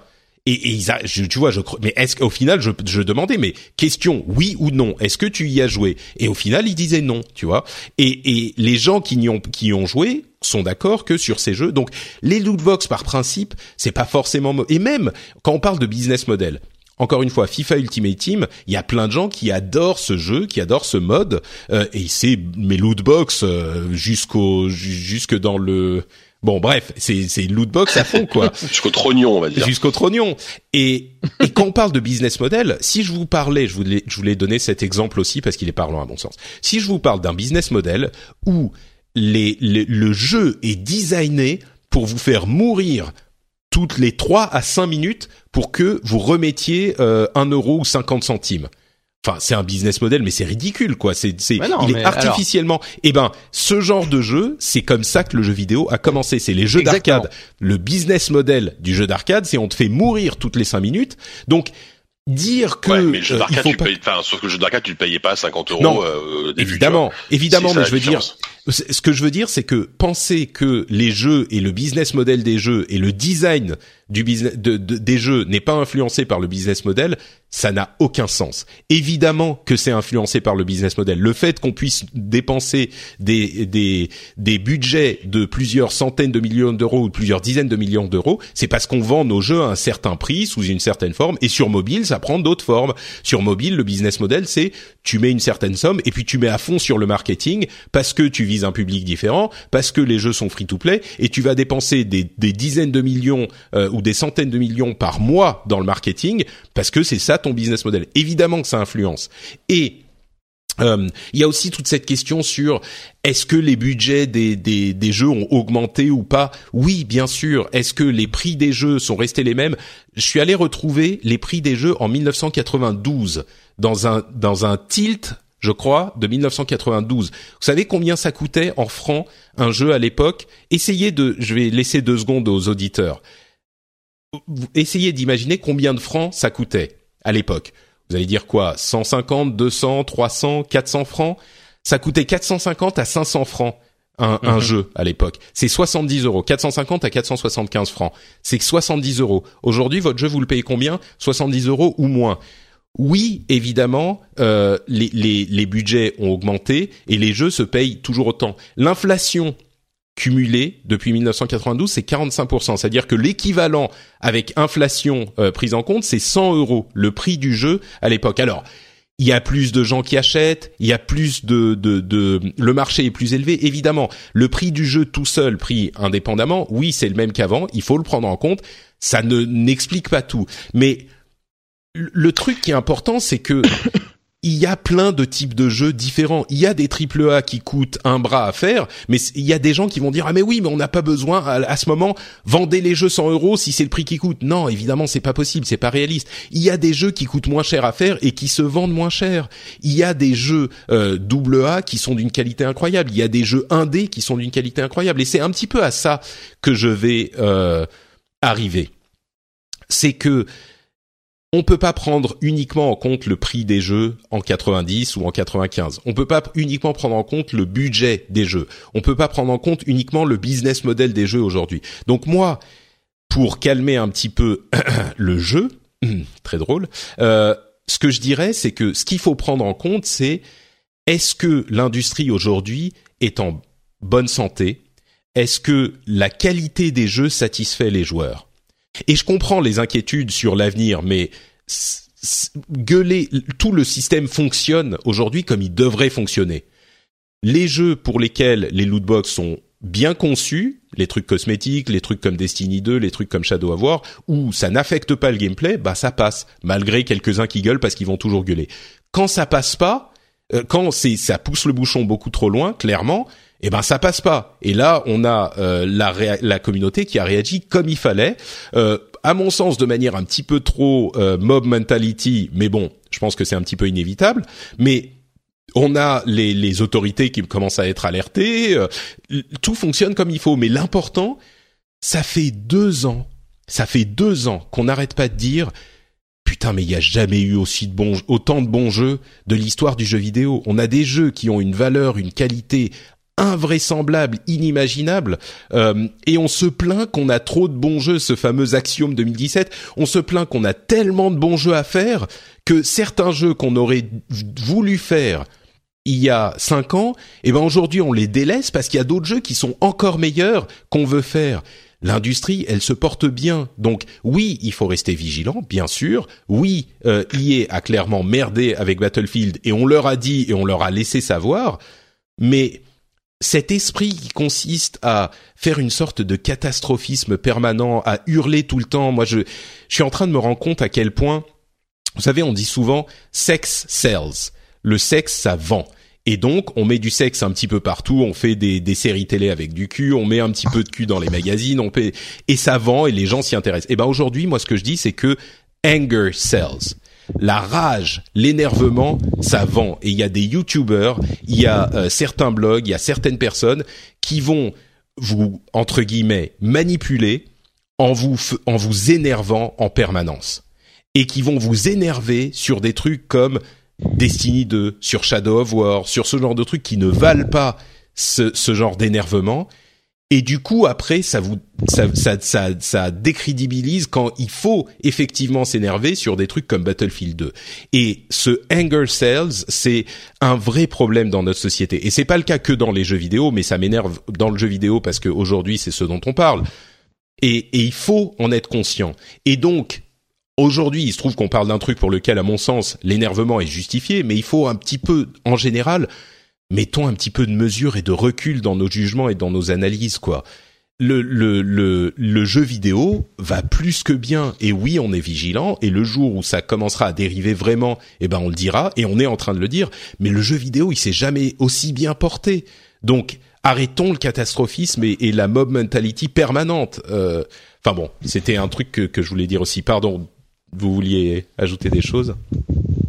Bah non, enfin je pense, je pense que tu as bien résumé euh, l'esprit de l'internet hein, globalement. euh, non mais c'est vrai que c'est enfin c'est un peu toujours pareil et, et, le, le, le, problème c'est qu'effectivement comme comme disait Thomas tout à l'heure, euh c'est bien de, de gueuler quand il faut, mais si si si, si certains euh, mettent autant de cœur sur des, des, des problématiques peut-être plus plus importantes, plus graves, bah ça ferait plus avancer les choses. Mais bon, voilà, j'ai pas envie de partir dans la dans la oui, ça je crois que c'est un peu chacun a des trucs qui lui importent. Ouais, bien sûr, non, non, mais je, je comprends. Après les, moi, enfin peut-être pour revenir sur euh, sur vraiment le sujet de Star Wars, ce que je trouve triste en fait, c'est pas les alors que qu'il y ait désactivé les micro les microtransactions, c'est bien mais le problème, c'est qu'il y a, il y a sans doute un, un, vrai problème de fond de, de, game design du jeu qui pourra jamais être euh, être complètement euh, être complètement ouais, modifié. Les donc, tu veux, donc donc le, le mal est fait sur le sur le genre lui-même.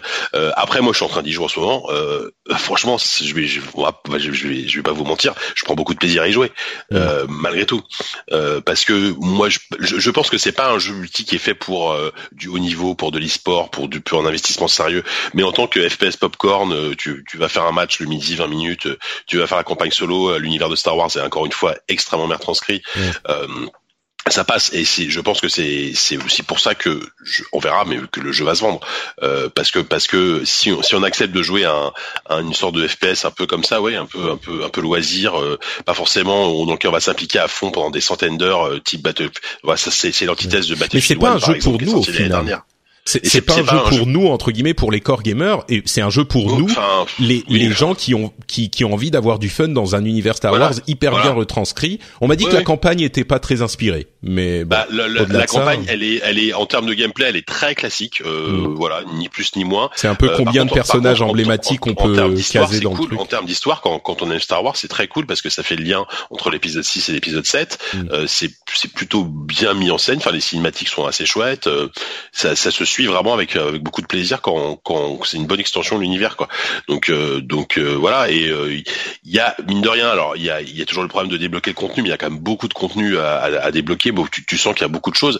Malheureusement tu tu sens qu'il y a une effectivement il y a une couche comment dire, il y a une sorte de barrière naturelle qui se fait quand, quand tu vois que tu as plein de contenu à débloquer, mais qu'il faut dépenser beaucoup d'argent, enfin d'argent, d'argent virtuel pour le coup en ce moment, euh, pour le pour le dépenser. Voilà. Après, euh, après voilà, il a réagi comme il pouvait parce que je pense qu'effectivement, je sais pas trop, mais Disney, enfin, c'est quasiment sûr que moi, je, moi, j'ai, comme toi, Patrick, je pense sincèrement que Disney fait pression sur son truc. Euh, je bah, pense surtout quand c'est surtout le fait que les les loot box a été complètement désactivés euh, un jour ou 36 heures après qu'ils aient réduit 75%. Il y a toujours des loot box dans le jeu, mais elles sont, tu, tu, tu peux pas oui, en acheter. Pardon. les microtransactions, excuse-moi. Tu peux pas les payer avec l'argent réel, ouais. C'est ça, exactement. Donc, euh, donc voilà. Donc voilà. Après, on va voir comment EA va gérer Star Wars dans, les prochains, mois, et ça va être hyper intéressant parce que euh, ils ont intérêt à, à, à, à se rattraper en, termes de, communication surtout, de, ce qu'ils vont montrer, de, tu vois, quand ils ont, alors même si on sait que ce sera pas ça, mais quand on sait que le projet de Visceral euh, va, va être changé va être modifié, euh, va moins, enfin, va a priori peut-être mettre moins un, un truc narratif euh, solo à la, à Uncharted. Est-ce qu'ils vont pas revenir justement à quelque chose de très, euh, de très narratif, de, de, de finalement de, ce que, de ce que tout le monde espérait avec avec toute cette histoire. Mm. Ce sera vraiment intéressant de voir comment ils vont gérer la licence Star Wars dans les, dans les mois à venir. Quoi. Ouais. Thomas, est-ce que tu veux conclure sur le sujet? Non, bah, j'ai une conclusion. Euh, j'ai peut-être une conclusion, peut-être. Tu, tu, tu me diras. Mais euh, je suis je, je, suis juste par rapport à ta à ta dernière longue remarque. Je suis d'accord sur tous les différents points. Le les jeux d'arcade, c'est un, un cas euh, d'école que j'utilise souvent dans mes formations. Donc je, je ça résonne très bien. Le Hunger Cell, c'est un truc qui qui. Moi j'aimerais bien. Moi j'ai je tourne ça dans, dans l'autre sens. Je pense que j'aimerais plus de bienveillance dans le monde. Et je trouve qu'on a, on c'est trop facilement dans la, dans, dans, dans la colère effectivement qu'on, qu'on se retourne. Donc j'essaie de te, moi-même, hein, euh, sur Twitter, parfois je suis sarcastique ou moqueur ou alors qu'il faudrait que je sois plus euh, bienveillant. Ouais, je crois que c'est le cas pour tout le monde. Hein. Même moi, c'est c'est le cas aussi. Euh... travers, quoi. Euh, plutôt que de retourner sur l'histoire de, de qui voilà, hein, c'est clairement un, un, un, botch communication énorme en plus de, de en plus de tout le reste. Euh, quand les gens me parlent de modèle économique, hein, tu vois, mon exemple à moi, euh, avec les Français en tout cas, euh, c'est de parler de Victor Hugo et du modèle économique mm. de Victor Hugo, qui était payé donc euh, à l'épisode euh, et au nombre de feuillets qu'il faisait par semaine. Et euh, je pense que ça explique aussi pourquoi des descriptions de lieux dans Victor Hugo, dans, dans ses romans sont c'est long, c'est c'est très c'est très complet et tout. Donc du coup, je pense que je pense que si Victor Hugo a le, a le droit de se laisser influencer par son modèle économique, je pense que dans le jeu vidéo, il faut aussi accepter que oui, le modèle économique, ça fait partie de nos contraintes. Voilà, c'était un mm. peu ce que je pensais faire comme conclusion. Si ça te convient. Ouais. Si, si, très bien. bah, si, si je m'attendais à ce qu'on cite Victor Hugo dans ce débat, bravo. non, mais c'est, c'est, en fait, le, le problème, et c'est pour ça que je parle de, de mesure et de recul, c'est qu'il y a un problème de déséquilibre, euh, souvent dans les jugements qu'on émet, et la raison pour laquelle la colère, à mon sens, est un sentiment négatif. C'est marrant qu'on parle de ça quand on parle de Star Wars. Hein. La colère mène euh, au côté obscur. Euh, c'est vrai. C'est c'est que c'est que ça ça brouille la vision. Tu vois, quand quand tu t'énerves, tu vois plus les choses comme elles sont, tu te laisses emporter par tes émotions. Et c'est exactement d'ailleurs, je plaisante qu'à moitié, le thème de Star Wars. Et c'est un truc que je dont je parle souvent, c'est que ce genre de référence pop culture essaye de nous enseigner quelque chose. C'est à ça que ça sert en fait. Les histoires, les histoires, ça nous raconte l'humanité, le, les réactions, le, les choses à faire, les choses à ne pas faire. Et ça nous dit, il faut pas se laisser emporter par sa colère. Et pour moi, certains jugements qu'on a émis dans cette histoire au, début des énervements sur les lootbox étaient des jugements qui se laissaient emporter par la colère et qui ne faisaient pas une analyse euh, euh, cohérente de la situation et du marché et des éléments, etc. Euh, et ça, c'est jamais bon. Et donc j'espère que euh, dans cet épisode, on aura réussi à vous euh, proposer une analyse euh, juste, peut-être pas forcément sévère, mais au moins juste de la situation et que ça vous aura aidé à y voir un petit peu plus clair sur ce qui se passe dans cette industrie. Parlons un petit peu de la Xbox One X. Tiens, tu l'utilises depuis quelque temps. Je sais pas si tu as mis les mains dessus, Thomas, mais je sais que JK, mm. c'est le cas. Euh... J'utilise, c'est un bien grand mot. Hein. Ouais, tu l'as vu, tu l'as vu passer. Alors, euh, bah forcément, on en a reçu une autre, enfin, on en a eu au travail pour, euh, pour, enfin, on l'a testé hein, sur les sur les numériques. Alors, euh, qu'est-ce que t'en penses en tant que console euh, Bah, j'en pense que, enfin, personnellement, forcément, je suis un petit peu biaisé moi parce que parce que je, je joue bon, je joue beaucoup sur PC, euh, donc j'ai pas forcément euh, un intérêt à personnellement à avoir une console comme ça. Après, je pense que c'est une bonne, euh, c'est une très bonne, c'est une bonne alternative pour pour les gens qui veulent euh, qui veulent une console puissante, qui ont une télé 4K euh, idéalement, parce que si vous n'avez pas de télé 4K, honnêtement, ça n'a pas grand intérêt. Qui ont une télé 4K chez eux, qui n'ont pas envie, tout simplement, ou pas envie de l'acheter un PC pour jouer. je pense que c'est une bonne alternative parce que la console est bien faite, délivre vraiment la, la puissance promise. Hein, les, les, les, jeux en Ultra HD, enfin qui, qui sont optimisés Xbox One X, sont bien optimisés. la machine, elle est vraiment bien construite, elle est d'une sobriété, voilà, c'est très, elle est assez compacte, sobre, silencieuse pour un par rapport à ce qu'elle envoie en termes de puissance, c'est vraiment assez impressionnant là-dessus. Elle chauffe un peu par contre, mais euh, mais euh, voilà, éviter de la coller contre un contre entre entre entre quatre entre quatre planches quoi. Euh, voilà. Après, il n'y a pas il y a pas des tonnes de trucs à dire quoi.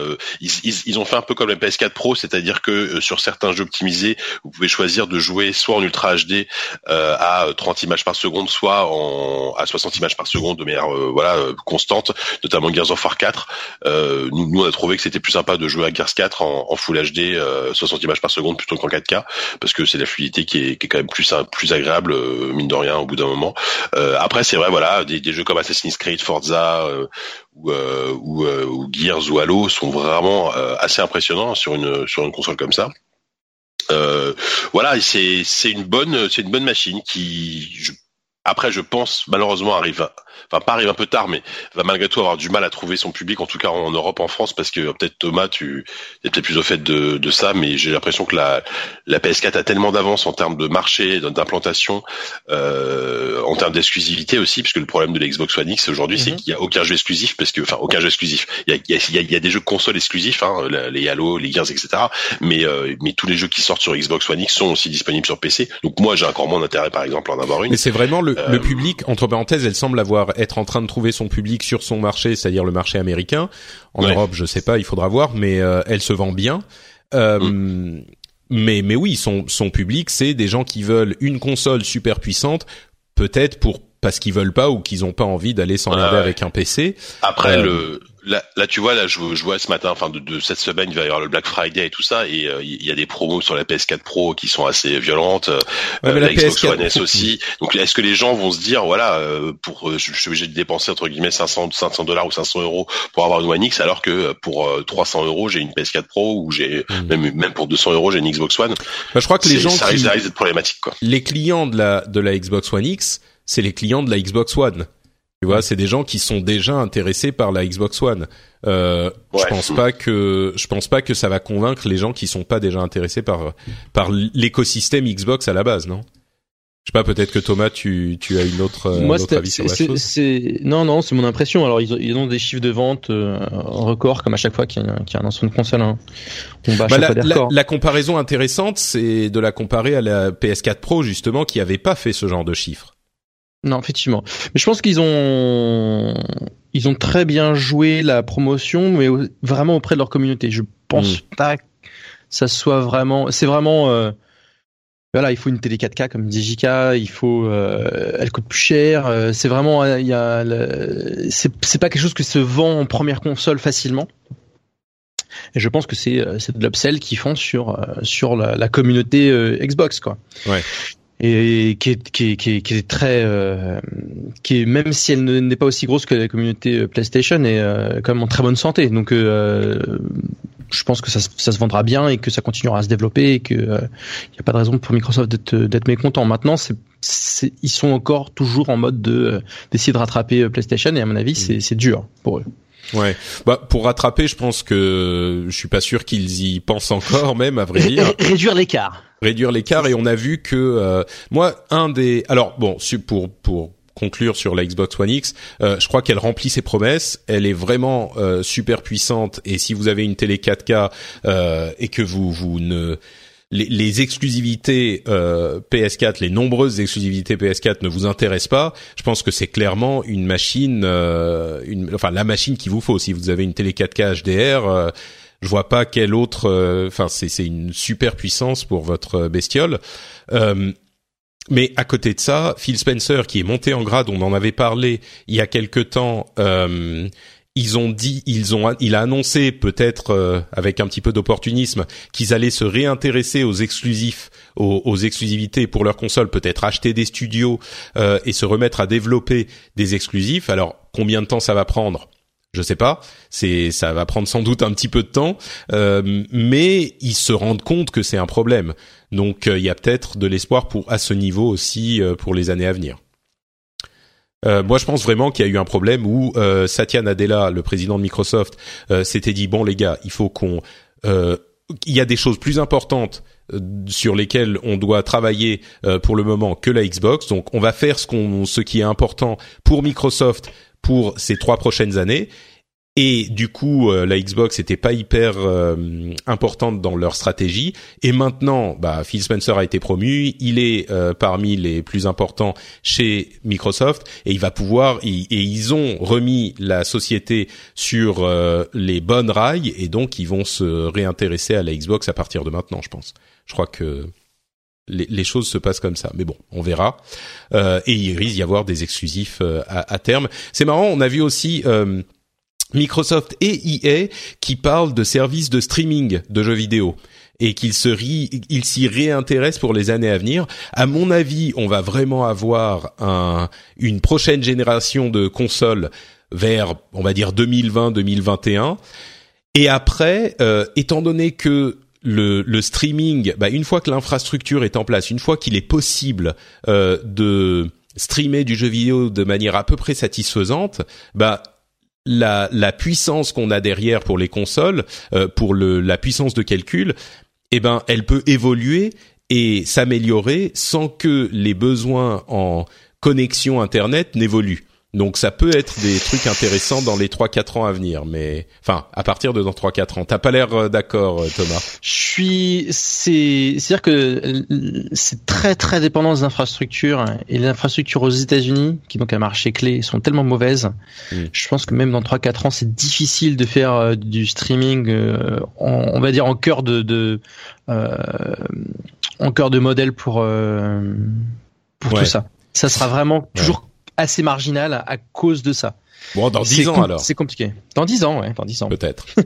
Mais ce que je veux dire, mon, mon, mon argumentation, c'était que une fois que les infrastructures sont en place, alors oui, peut-être qu'on peut dire il y aura du 8K, il y aura du, bon, on verra.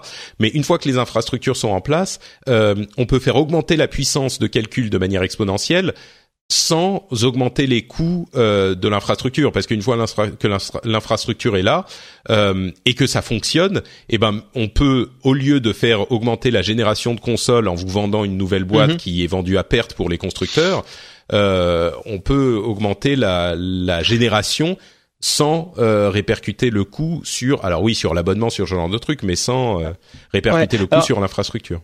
c'est intéressant parce que cette euh, cette génération c'est la première génération ou de manière, on va dire systématique, on a on, on a un upgrade euh, au milieu du cycle de vie. Oui, bien sûr. Et ça déjà c'est effectivement un sens ça ça va dans cette direction là. Euh, effectivement il y a il y a toujours cette question de quelle sera la dernière console. À savoir la console qui euh, qui n'aura plus besoin de passer de génération en génération, qui pourra être évolutive. Euh, Mais moi je crois que la PS4 Pro et la Xbox One X sont en train de démontrer que ça n'arrivera pas parce que 20% euh, des ventes euh, de consoles c'est bien sur la PS4 Pro. On imagine qu'on est à peu près sur le même ordre euh, sur la Xbox One, peut-être un petit peu plus. Mais les développeurs n'ont pas la motivation pour créer des jeux qui prennent, qui utilisent les performances de cette nouvelle étape de mi-génération et du coup la première société qui dégaine avec une nouvelle console qui n'est plus forward compatible, c'est-à-dire pour lesquels euh, pour laquelle les jeux euh, développés ne vont pas être compatibles sur la, la précédente, eh ben avoir, elle va avoir un avantage stratégique important. Les joueurs vont commencer à, enfin comme ça s'est toujours euh, produit, les joueurs vont commencer à s'y intéresser, donc les développeurs vont s'y intéresser. À mon sens, on verra une PS, une PS5 et une Xbox 2 une Xbox 2 euh, en 2020-2021 parce que la, la PS4 Pro et la Xbox One X ne sont pas un renouvellement complet euh, de génération. Mais je pense qu'il y a il y a quand même un, modèle qui est très tentant pour eux de, de à émuler potentiellement, c'est le modèle des mobiles. Oui, bien sûr, mais les, les développeurs sont pas motivés. Le développeur, tu vois, si la console est toujours compatible, euh, forward, backwards compatible, bah ils vont pas s'emmerder. La base installée est trop importante avec si tu prends en compte le la, la version précédente. Donc euh, c'est tentant, mais moi je j'y crois pas. Je pense que c'est tentant, hein, quitte à, ce que ça passe par un reboot, tu vois, quitte à ce que ça passe par la PlayStation 5 et que euh, à partir de là ils se disent euh, hmm, et, euh, et, que ça soit pensé pour les pour que les développeurs se, en tiennent compte. Je, je hmm. pense que ça, ça c'est très tentant parce que on voit l'iPhone qui maintenant coûte 1000 dollars à unité. Il y a des gens qui changent leur iPhone chaque année. Euh, J'imagine que les gens qui font du hardware façon console, ils regardent ça, et ils font. Ah, vous trouvez que ma console elle est chère? Bah, Pourtant. vous leur changez pas tous les ans quoi. Tu vois, ouais, mais c'est pas la même utilisation, c'est pas le même marché, c'est pas les mêmes. Euh, je, je dis pas que ça marcherait, hein, mais je pense que c'est c'est forcément tentant. Mais moi je crois que cette expérience justement, ça a été celle de la PS4 Pro et de la Xbox One X. Et qu'on se rend compte que ça fonctionne pas de la même manière. Alors peut-être que si la PlayStation 5 et la Xbox 2 sont, sont pensées pour ça dès le, dès le départ, euh, peut-être que ça serait plus envisageable, c'est vrai. Mais à voir, on verra. Hein à voir. Euh, bon, bah continuons avec des news un petit peu plus rapides. Euh, on a les nominés pour le Game of the Years de euh, du Game Awards qui aura lieu en, en décembre. alors on a les jeux qui sont nominés, c'est Zelda, Horizon Zero Dawn, Destiny 2, Super Mario et bien sûr PUBG. Euh, Super Mario. Ah non, qu'est-ce que je raconte Qu'est-ce que je raconte? Pardon, je vous dis des bêtises. Euh, attendez, je vais sortir l'article. Ça marchera mieux que de d'essayer de m'en souvenir. Euh, euh, euh, ils sont où?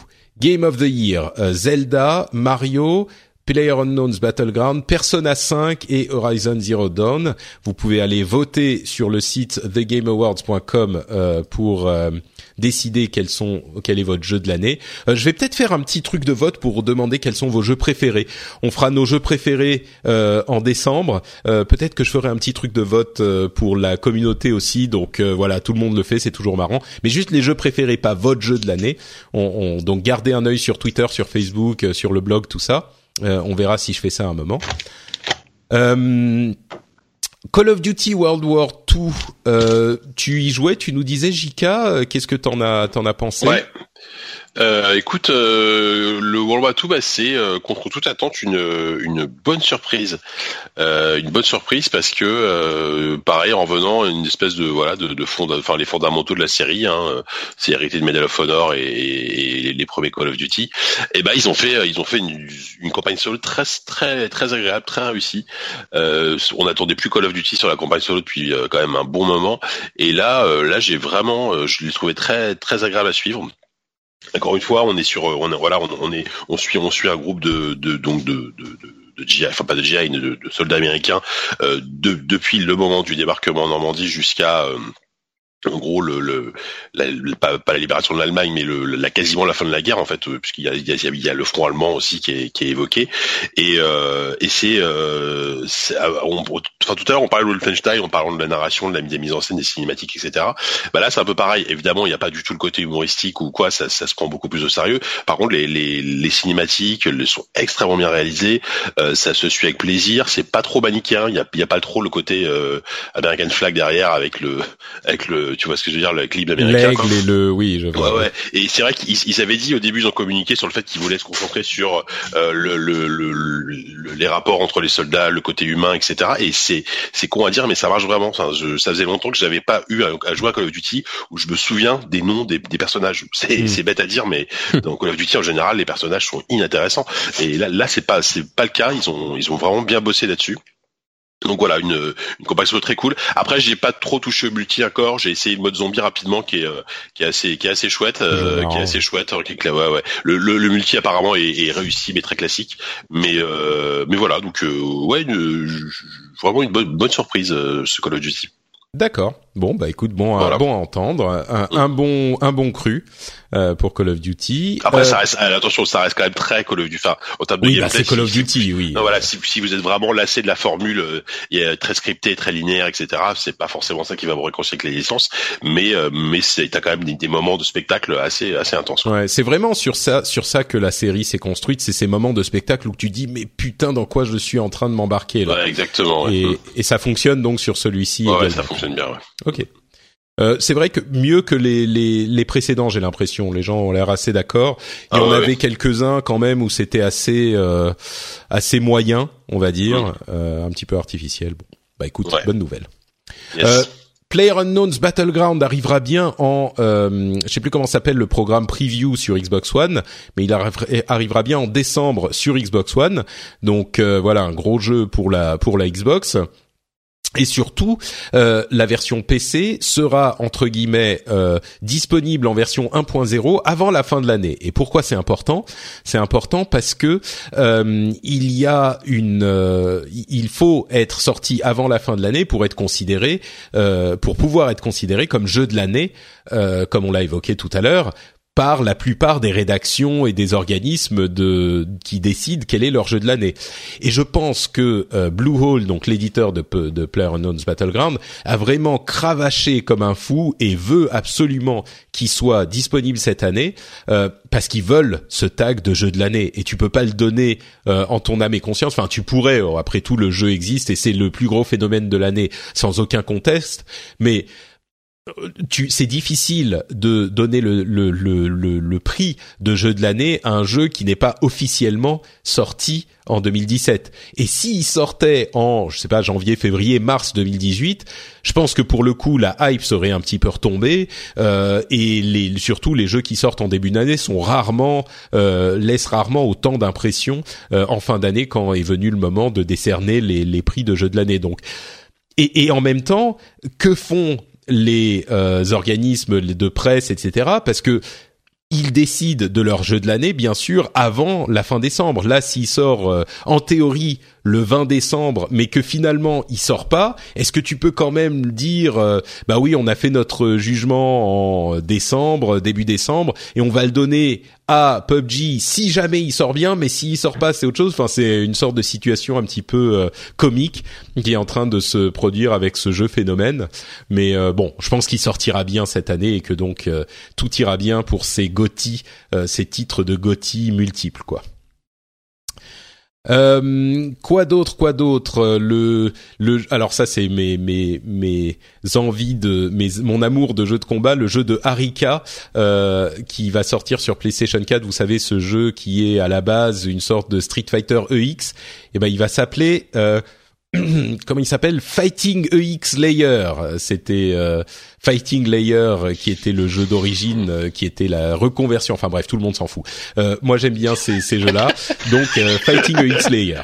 Euh, voilà. Euh, quoi d'autre? Thrones of Britannia, c'est pas non, c'est pas mon genre de jeu. C'est un jeu un petit peu euh, de niche aussi, mais c'est les Total War de Sega. Et ben, il va y avoir un spin-off qui s'appelle Thrones of Britannia, qui est basé sur les luttes de pouvoir en Angleterre après les invasions vikings. Si je ne m'abuse, je dis pas de conneries. Hein. C'est ça, Jika euh, je sais pourquoi. Je sais pas, d'accord. Je sais pas. J'avais l'impression que tu connaissais plus euh, les Total non, War. Je, je connais, non, je connais les, enfin, je connais les licences. Euh, c'est juste que tu, c'est c'est de la grosse niche, on va dire, parce que c'est quand même une licence euh, sur PC qui est, qui est bien implantée. C'est quasiment la seule licence de jeu de stratégie en temps réel qui, qui est, qui est encore vivante et, et actif, quoi. Donc, euh, donc, voilà. Oui, oui. Et après ça, après, je t'avoue que moi, cet épisode, je n'en sais pas grand chose. D'accord. Non, mais je dis jeu de niche, tu vois, c'est un petit peu comme les jeux de combat, les jeux de course aujourd'hui. Ouais, c'est, c'est des jeux qui parlent à un public spécifique.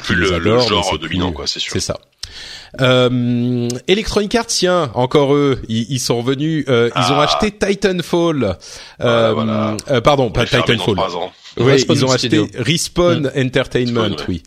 Euh, c'est assez intéressant parce que Respawn, c'est le studio de Vince Zampella et des développeurs de euh, des anciens de euh, Infinity Ward qui étaient partis de la société s'appelait 2015 Inc. 2015 Inc.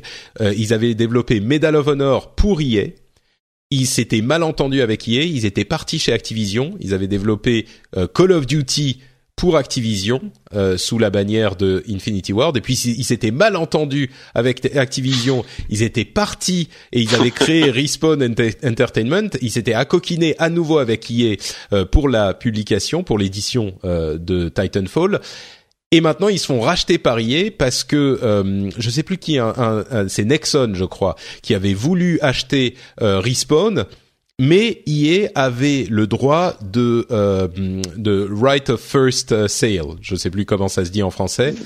Euh, droit de premier premier refus ou quelque chose comme ça. Voilà, un truc du genre, first refusal. Enfin bref. Ils, avaient le droit de racheter le studio si quelqu'un d'autre décidait de l'acheter pour garder le, leur partenariat intact. Et c'est ce qu'ils ont décidé de faire. Euh, alors, on sait que Respawn travaille sur de la VR et sur un jeu Star Wars, et du coup, bon bah voilà, euh, EA les a achetés. on a le la plaisanterie facile qui est de dire hier rachète des studios pour les fermer trois ans plus tard. Euh, bon, je suis pas certain que ça soit exactement le cas, mais bon, voilà. Je sais pas s'il y a plus de commentaires à faire sur. Euh, sur EA non, qui mais ça, ça changera pas. Enfin, je sais pas, on verra. Je, je, je, je, je pensais même à un moment donné qu'ils appartenaient déjà à EA en fait, mais euh, mais non, effectivement, ils, ils étaient indépendants. Euh, Il faisait des choses quand même avec euh, la raison pour laquelle Nexon voulait racheter, c'est parce qu'il y a Titanfall 9 en, en Asie qui euh, qui marche peut-être mieux que Titanfall. Mm. Euh, et je pense que c'est c'est aussi pour ça que euh, hier elle les a rachetés, c'était c'était pour euh, faire en sorte que le studio se concentre sur euh, leur projet à eux. Quoi. Ils faisaient pas que des choses avec EA. C'est ça. Mm. Euh, oui, pardon?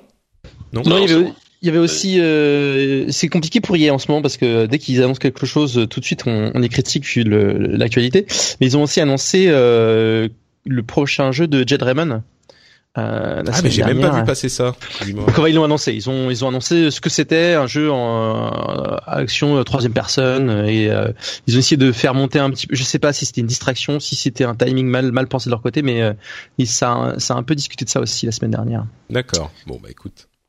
Effectivement, euh, des choses euh, intéressantes là aussi. Jade Raymond, bien sûr, euh, figure bien connue de l'industrie, euh, égérie d'Ubisoft sous sous Assassin's Creed à l'époque de sa conception. Telltale a licencié 25% de ses employés. Alors ça fait évidemment beaucoup, euh, mais ça se comprend un petit peu quand on voit de quelle manière Telltale avait grossi euh, de manière exponentielle avec le succès de ses jeux, euh, notamment euh, The Walking Dead. Euh, je pense qu'il y a il y a eu une croissance un petit peu démesurée euh, chez Telltale et une boulimie de licences euh, qui a peut-être nuit à la à la qualité euh, technique et artistique de leur travail euh, ces dernières années. Et donc maintenant ils se ils se reconcentrent peut-être sur euh, les les les comment dire sur le fait de faire les choses sérieusement. Malheureusement, effectivement, 25% des, de leurs employés qui perdent leur travail, c'est jamais marrant. Mais, euh, mais je pense que là, Telltale, je sais pas si c'est ça qu'il fallait faire, mais il fallait faire quelque chose pour éviter euh, un problème peut-être plus important dans, le- dans quelques années. Ouais. Ouais, c'est c'est clair. Là, euh, tu sens que la, la, la formule est complètement euh, au, au- bout. Ils sont arrivés au bout de la formule, quoi. Mm. Donc, enfin, de- ne serait-ce que en termes de déjà de, de technique, euh, leur, leur moteur graphique n'a pas évolué depuis le premier Walking Dead. Euh, au bout d'un moment, ça commence vraiment à se voir. La réception du dernier jeu, la of the Galaxy, est quand même assez tiédasse. Euh, faut, faut- je pense qu'il faut qu'ils se reconcentrent sur l'essentiel et, et, euh, et tout simplement qu'ils refassent des jeux bien écrits parce que c'était c'était plus le cas depuis un moment et c'est dommage quoi. Euh, J'ai vu passer sur Twitter un commentaire sur cette news suivante qui m'a fait beaucoup rire. Euh, Noctis, le personnage de Final Fantasy XV, va arriver en tant que personnage euh, DLC dans Tekken 7. Et alors là, c'est vraiment le. Voilà, voilà. Je pense qu'au Japon, il y a des gens qui aiment les deux genres de jeux, mais enfin vraiment, je pense que les deux communautés sont assez différentes. Le, le Venn diagram, donc le, le les les les, les personnes qui sont, je sais plus si c'était sur le Slack des patriotes du rendez-vous tech ou, su- ou sur Twitter, quelqu'un a dit euh, Noctis arrive dans Tekken 7 et là deux personnes sont ultra ultra contentes, tu vois. Il y en a que deux, mais alors ils sont ultra heureux. Donc euh, bon, ça m'avait fait rire. C'est clair.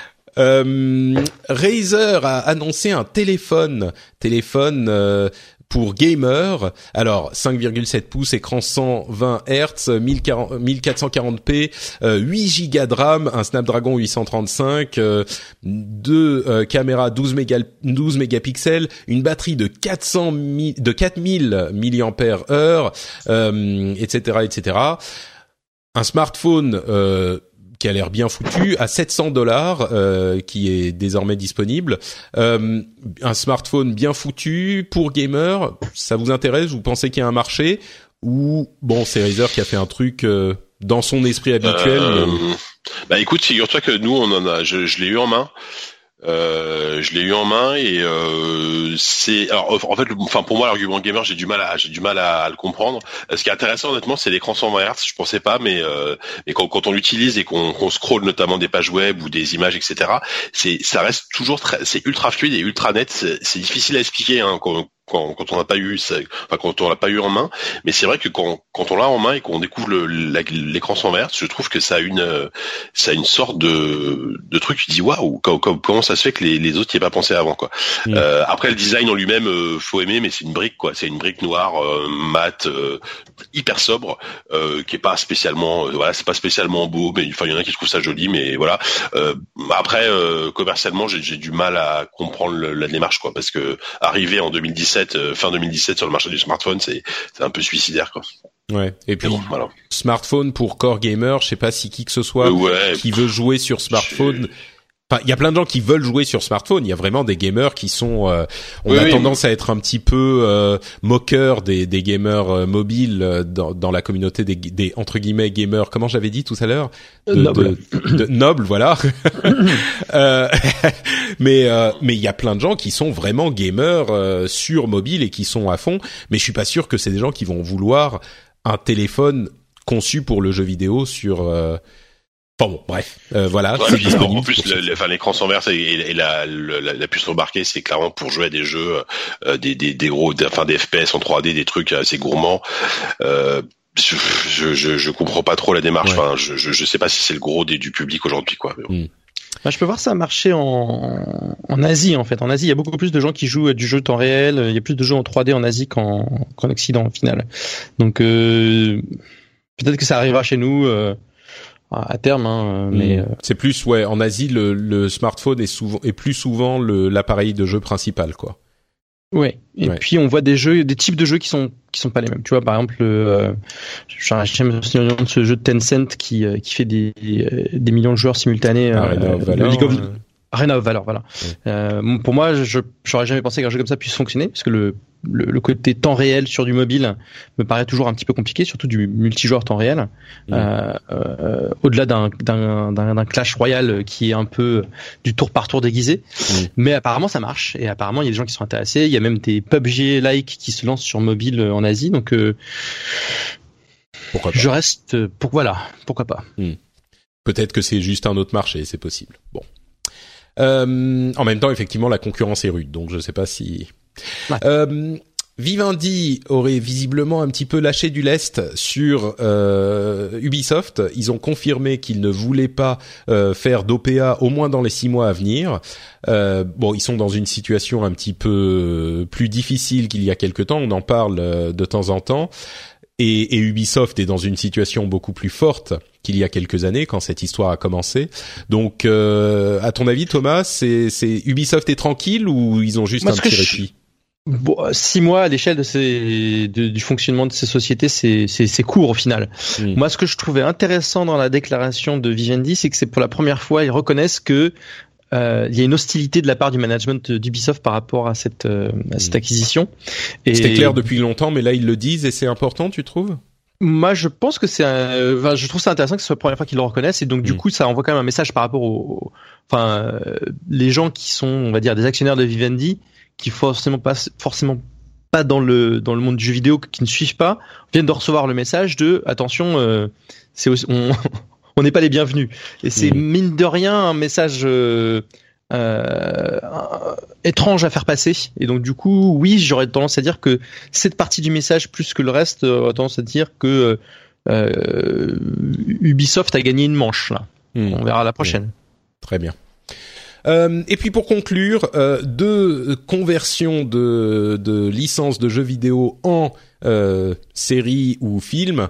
Euh, Hulu, Hulu oh, qui est une, euh, une, un service de, de streaming américain, serait en train de travailler à un, une série Hitman ce qui est une, une idée intéressante, hein, pourquoi pas. Je vois très facilement comment ça pourrait tourner en série B en, série série B, euh, mais j'espère que ça sera pas le cas parce que ils ont besoin Hulu de concurrencer les Netflix et les HBO et toutes les les chaînes, enfin les services du monde qui sont et les Amazon et tous les services du monde qui sont en train de produire leurs propres séries de grande qualité. Donc peut-être, hein, il y aurait peut-être de quoi. Je sais pas exactement ce que ça pourrait donner en série Hitman, mais pourquoi pas Les films étaient pas géniaux, donc euh, peut-être que la série aura une euh, réponse. Et puis euh, le studio qui a fait les films Moi moche et méchant et les films des mignons serait en train, en négociation avancée avec Nintendo pour faire un film d'animation Super Mario Brothers. Donc pourquoi pas Là aussi, j'avoue que non, Jika, tu tu as peur? Si si, euh, bah ça, c'est c'est euh, c'est surprenant. Après, c'est si si vraiment ils sont en train de signer, on va voir ce que ça donne. Mais si s'ils arrivent à reconnaître leur confiance, ça veut dire quand même qu'ils ont un projet solide parce que Nintendo, euh, ils ont quand même une, un contrôle immense sur ce- sur leur licence. Et puis j'imagine qu'ils ont encore un, des douloureux souvenirs des adaptations qui ont été faites dans les années 80-90, quoi, notamment le film. Hein. Voilà. euh, et puis le, franchement, le studio des Mignons, euh, c'est c'est quand même des gens hyper talentueux. Euh, en, c'est une en partie français, je crois, c'est un studio. Hein. En partie français. Euh, donc euh, donc c'est plutôt un beau candidat euh, pour pour ce genre de de- d'adaptation quoi. J'imagine qu'ils ont commencé à, à prendre contact euh, avant la sortie de la Switch et que maintenant Nintendo est dans une position euh, tellement plus de force ou de, de on va dire, euh, d'assurance euh, que que je pense qu'ils vont pouvoir euh, ne pas laisser faire n'importe quoi. Le, Mm. le gros problème, à mon avis, ça va être comment faire pour faire parler Mario, parce que Ouais, ça c'est clair. C'est le plus gros souci, quoi. Euh, Tu peux pas vraiment le faire ne pas parler, ou alors ça serait un défi narratif intéressant. Euh, mais si tu le fais parler, euh, il doit avoir son accent euh, italien hyper euh, euh, insultant en plus. Insultant et puis euh, sur sur une heure et demie de film, tu deviens fou. C'est ça, oui. C'est genre. Hey Bah, Luigi, tu bah, peux ouais, me passer la, la pizza, s'il te plaît. C'est genre, mais putain, arrête, calme, arrête, c'est pas possible. Ça. mais mais bon, Non, mais- tu vois quand il dit juste, euh, quand il dit juste. euh, Ou alors il faut il faut un truc ça oui. ah ouais il faut un truc sans avec Mario qui parle pas c'est pas ça me semble pas totalement impossible à faire. Après euh, pff, Bah, Eh si ben, Mario non, parle euh. pas, il faut que quelqu'un parle quand même. Ou alors non, c'est juste un film muet où il y a que des quelques alors, mots dans le film. nous faire un truc façon les façon les Schtroumpfs avec un mélange entre des acteurs réels et, Mario mais Ah ça non, me fait un peu ah non, peur. non. je sais pas hein, c'est possible hein. comme ça ils ont des acteurs qui parlent et, euh, et ils ont ils- enfin j'allais dire ils ressortent Bob Hoskins mais le pauvre il est mort mais euh, ils auraient pu euh, ils auraient pu ressortir des acteurs connus avec euh, Mario dans le dans Mario dans, dans sur Terre et en plus quand Sur tu New vois Donk le- City, c'est. voilà sur. New Donk voilà ils font un, ils font un New Donk euh, Ah non non non non. Non. Moi je veux un film d'animation, d'animation tout court idée. quoi. Ouais. Oui, très mauvaise idée. De JK, ton idée N'écoutez pas ce que je viens de dire euh, si vous écoutez. le, le studio écoute cette émission, ne, ne- surtout n'écoutez pas. Euh, bon, il y a Xenoblade Chronicles 2 qui va sortir euh, sur Switch et qui va faire euh, plusieurs heureux. Euh, je, je, je, je dis le terme euh, très J'en fais partie. ah oui, tu en fais partie toi? Euh, moi, je, je, je, je vais m'y mettre dessus. Enfin, en fait, pour tout te dire, j'ai même déjà le, le jeu en version review là, et je l'ai, euh, je l'ai lancé. Euh, je sais pas si on est sous NDA, j'en sais rien, mais je, pour le moment, j'y ai, j'y ai trop peu joué pour le moment pour avoir un avis, mais, euh, mais disons que le ça a d'être un, l'ampleur du RPG, de ce d'un RPG comme ça dans une dans la Switch, qu'elle est dans la Switch, ça a l'air, c'est déjà, c'est en soi, c'est une prouesse quoi. Ça me semble une prouesse. Euh, et puis enfin, il y a une nouvelle bande-annonce pour Sea of Thieves, euh, dont je, je ne sais toujours pas ce que c'est. Je, il y a plein de gens qui ont essayé de m'expliquer. Je, je trouve que c'est c'est un cas de communication intéressant, Sea Sea of Thieves, parce que c'est un jeu d'un gros développeur, Rare, euh, et et je trouve qu'ils n'ont jamais expliqué ce qu'était leur jeu.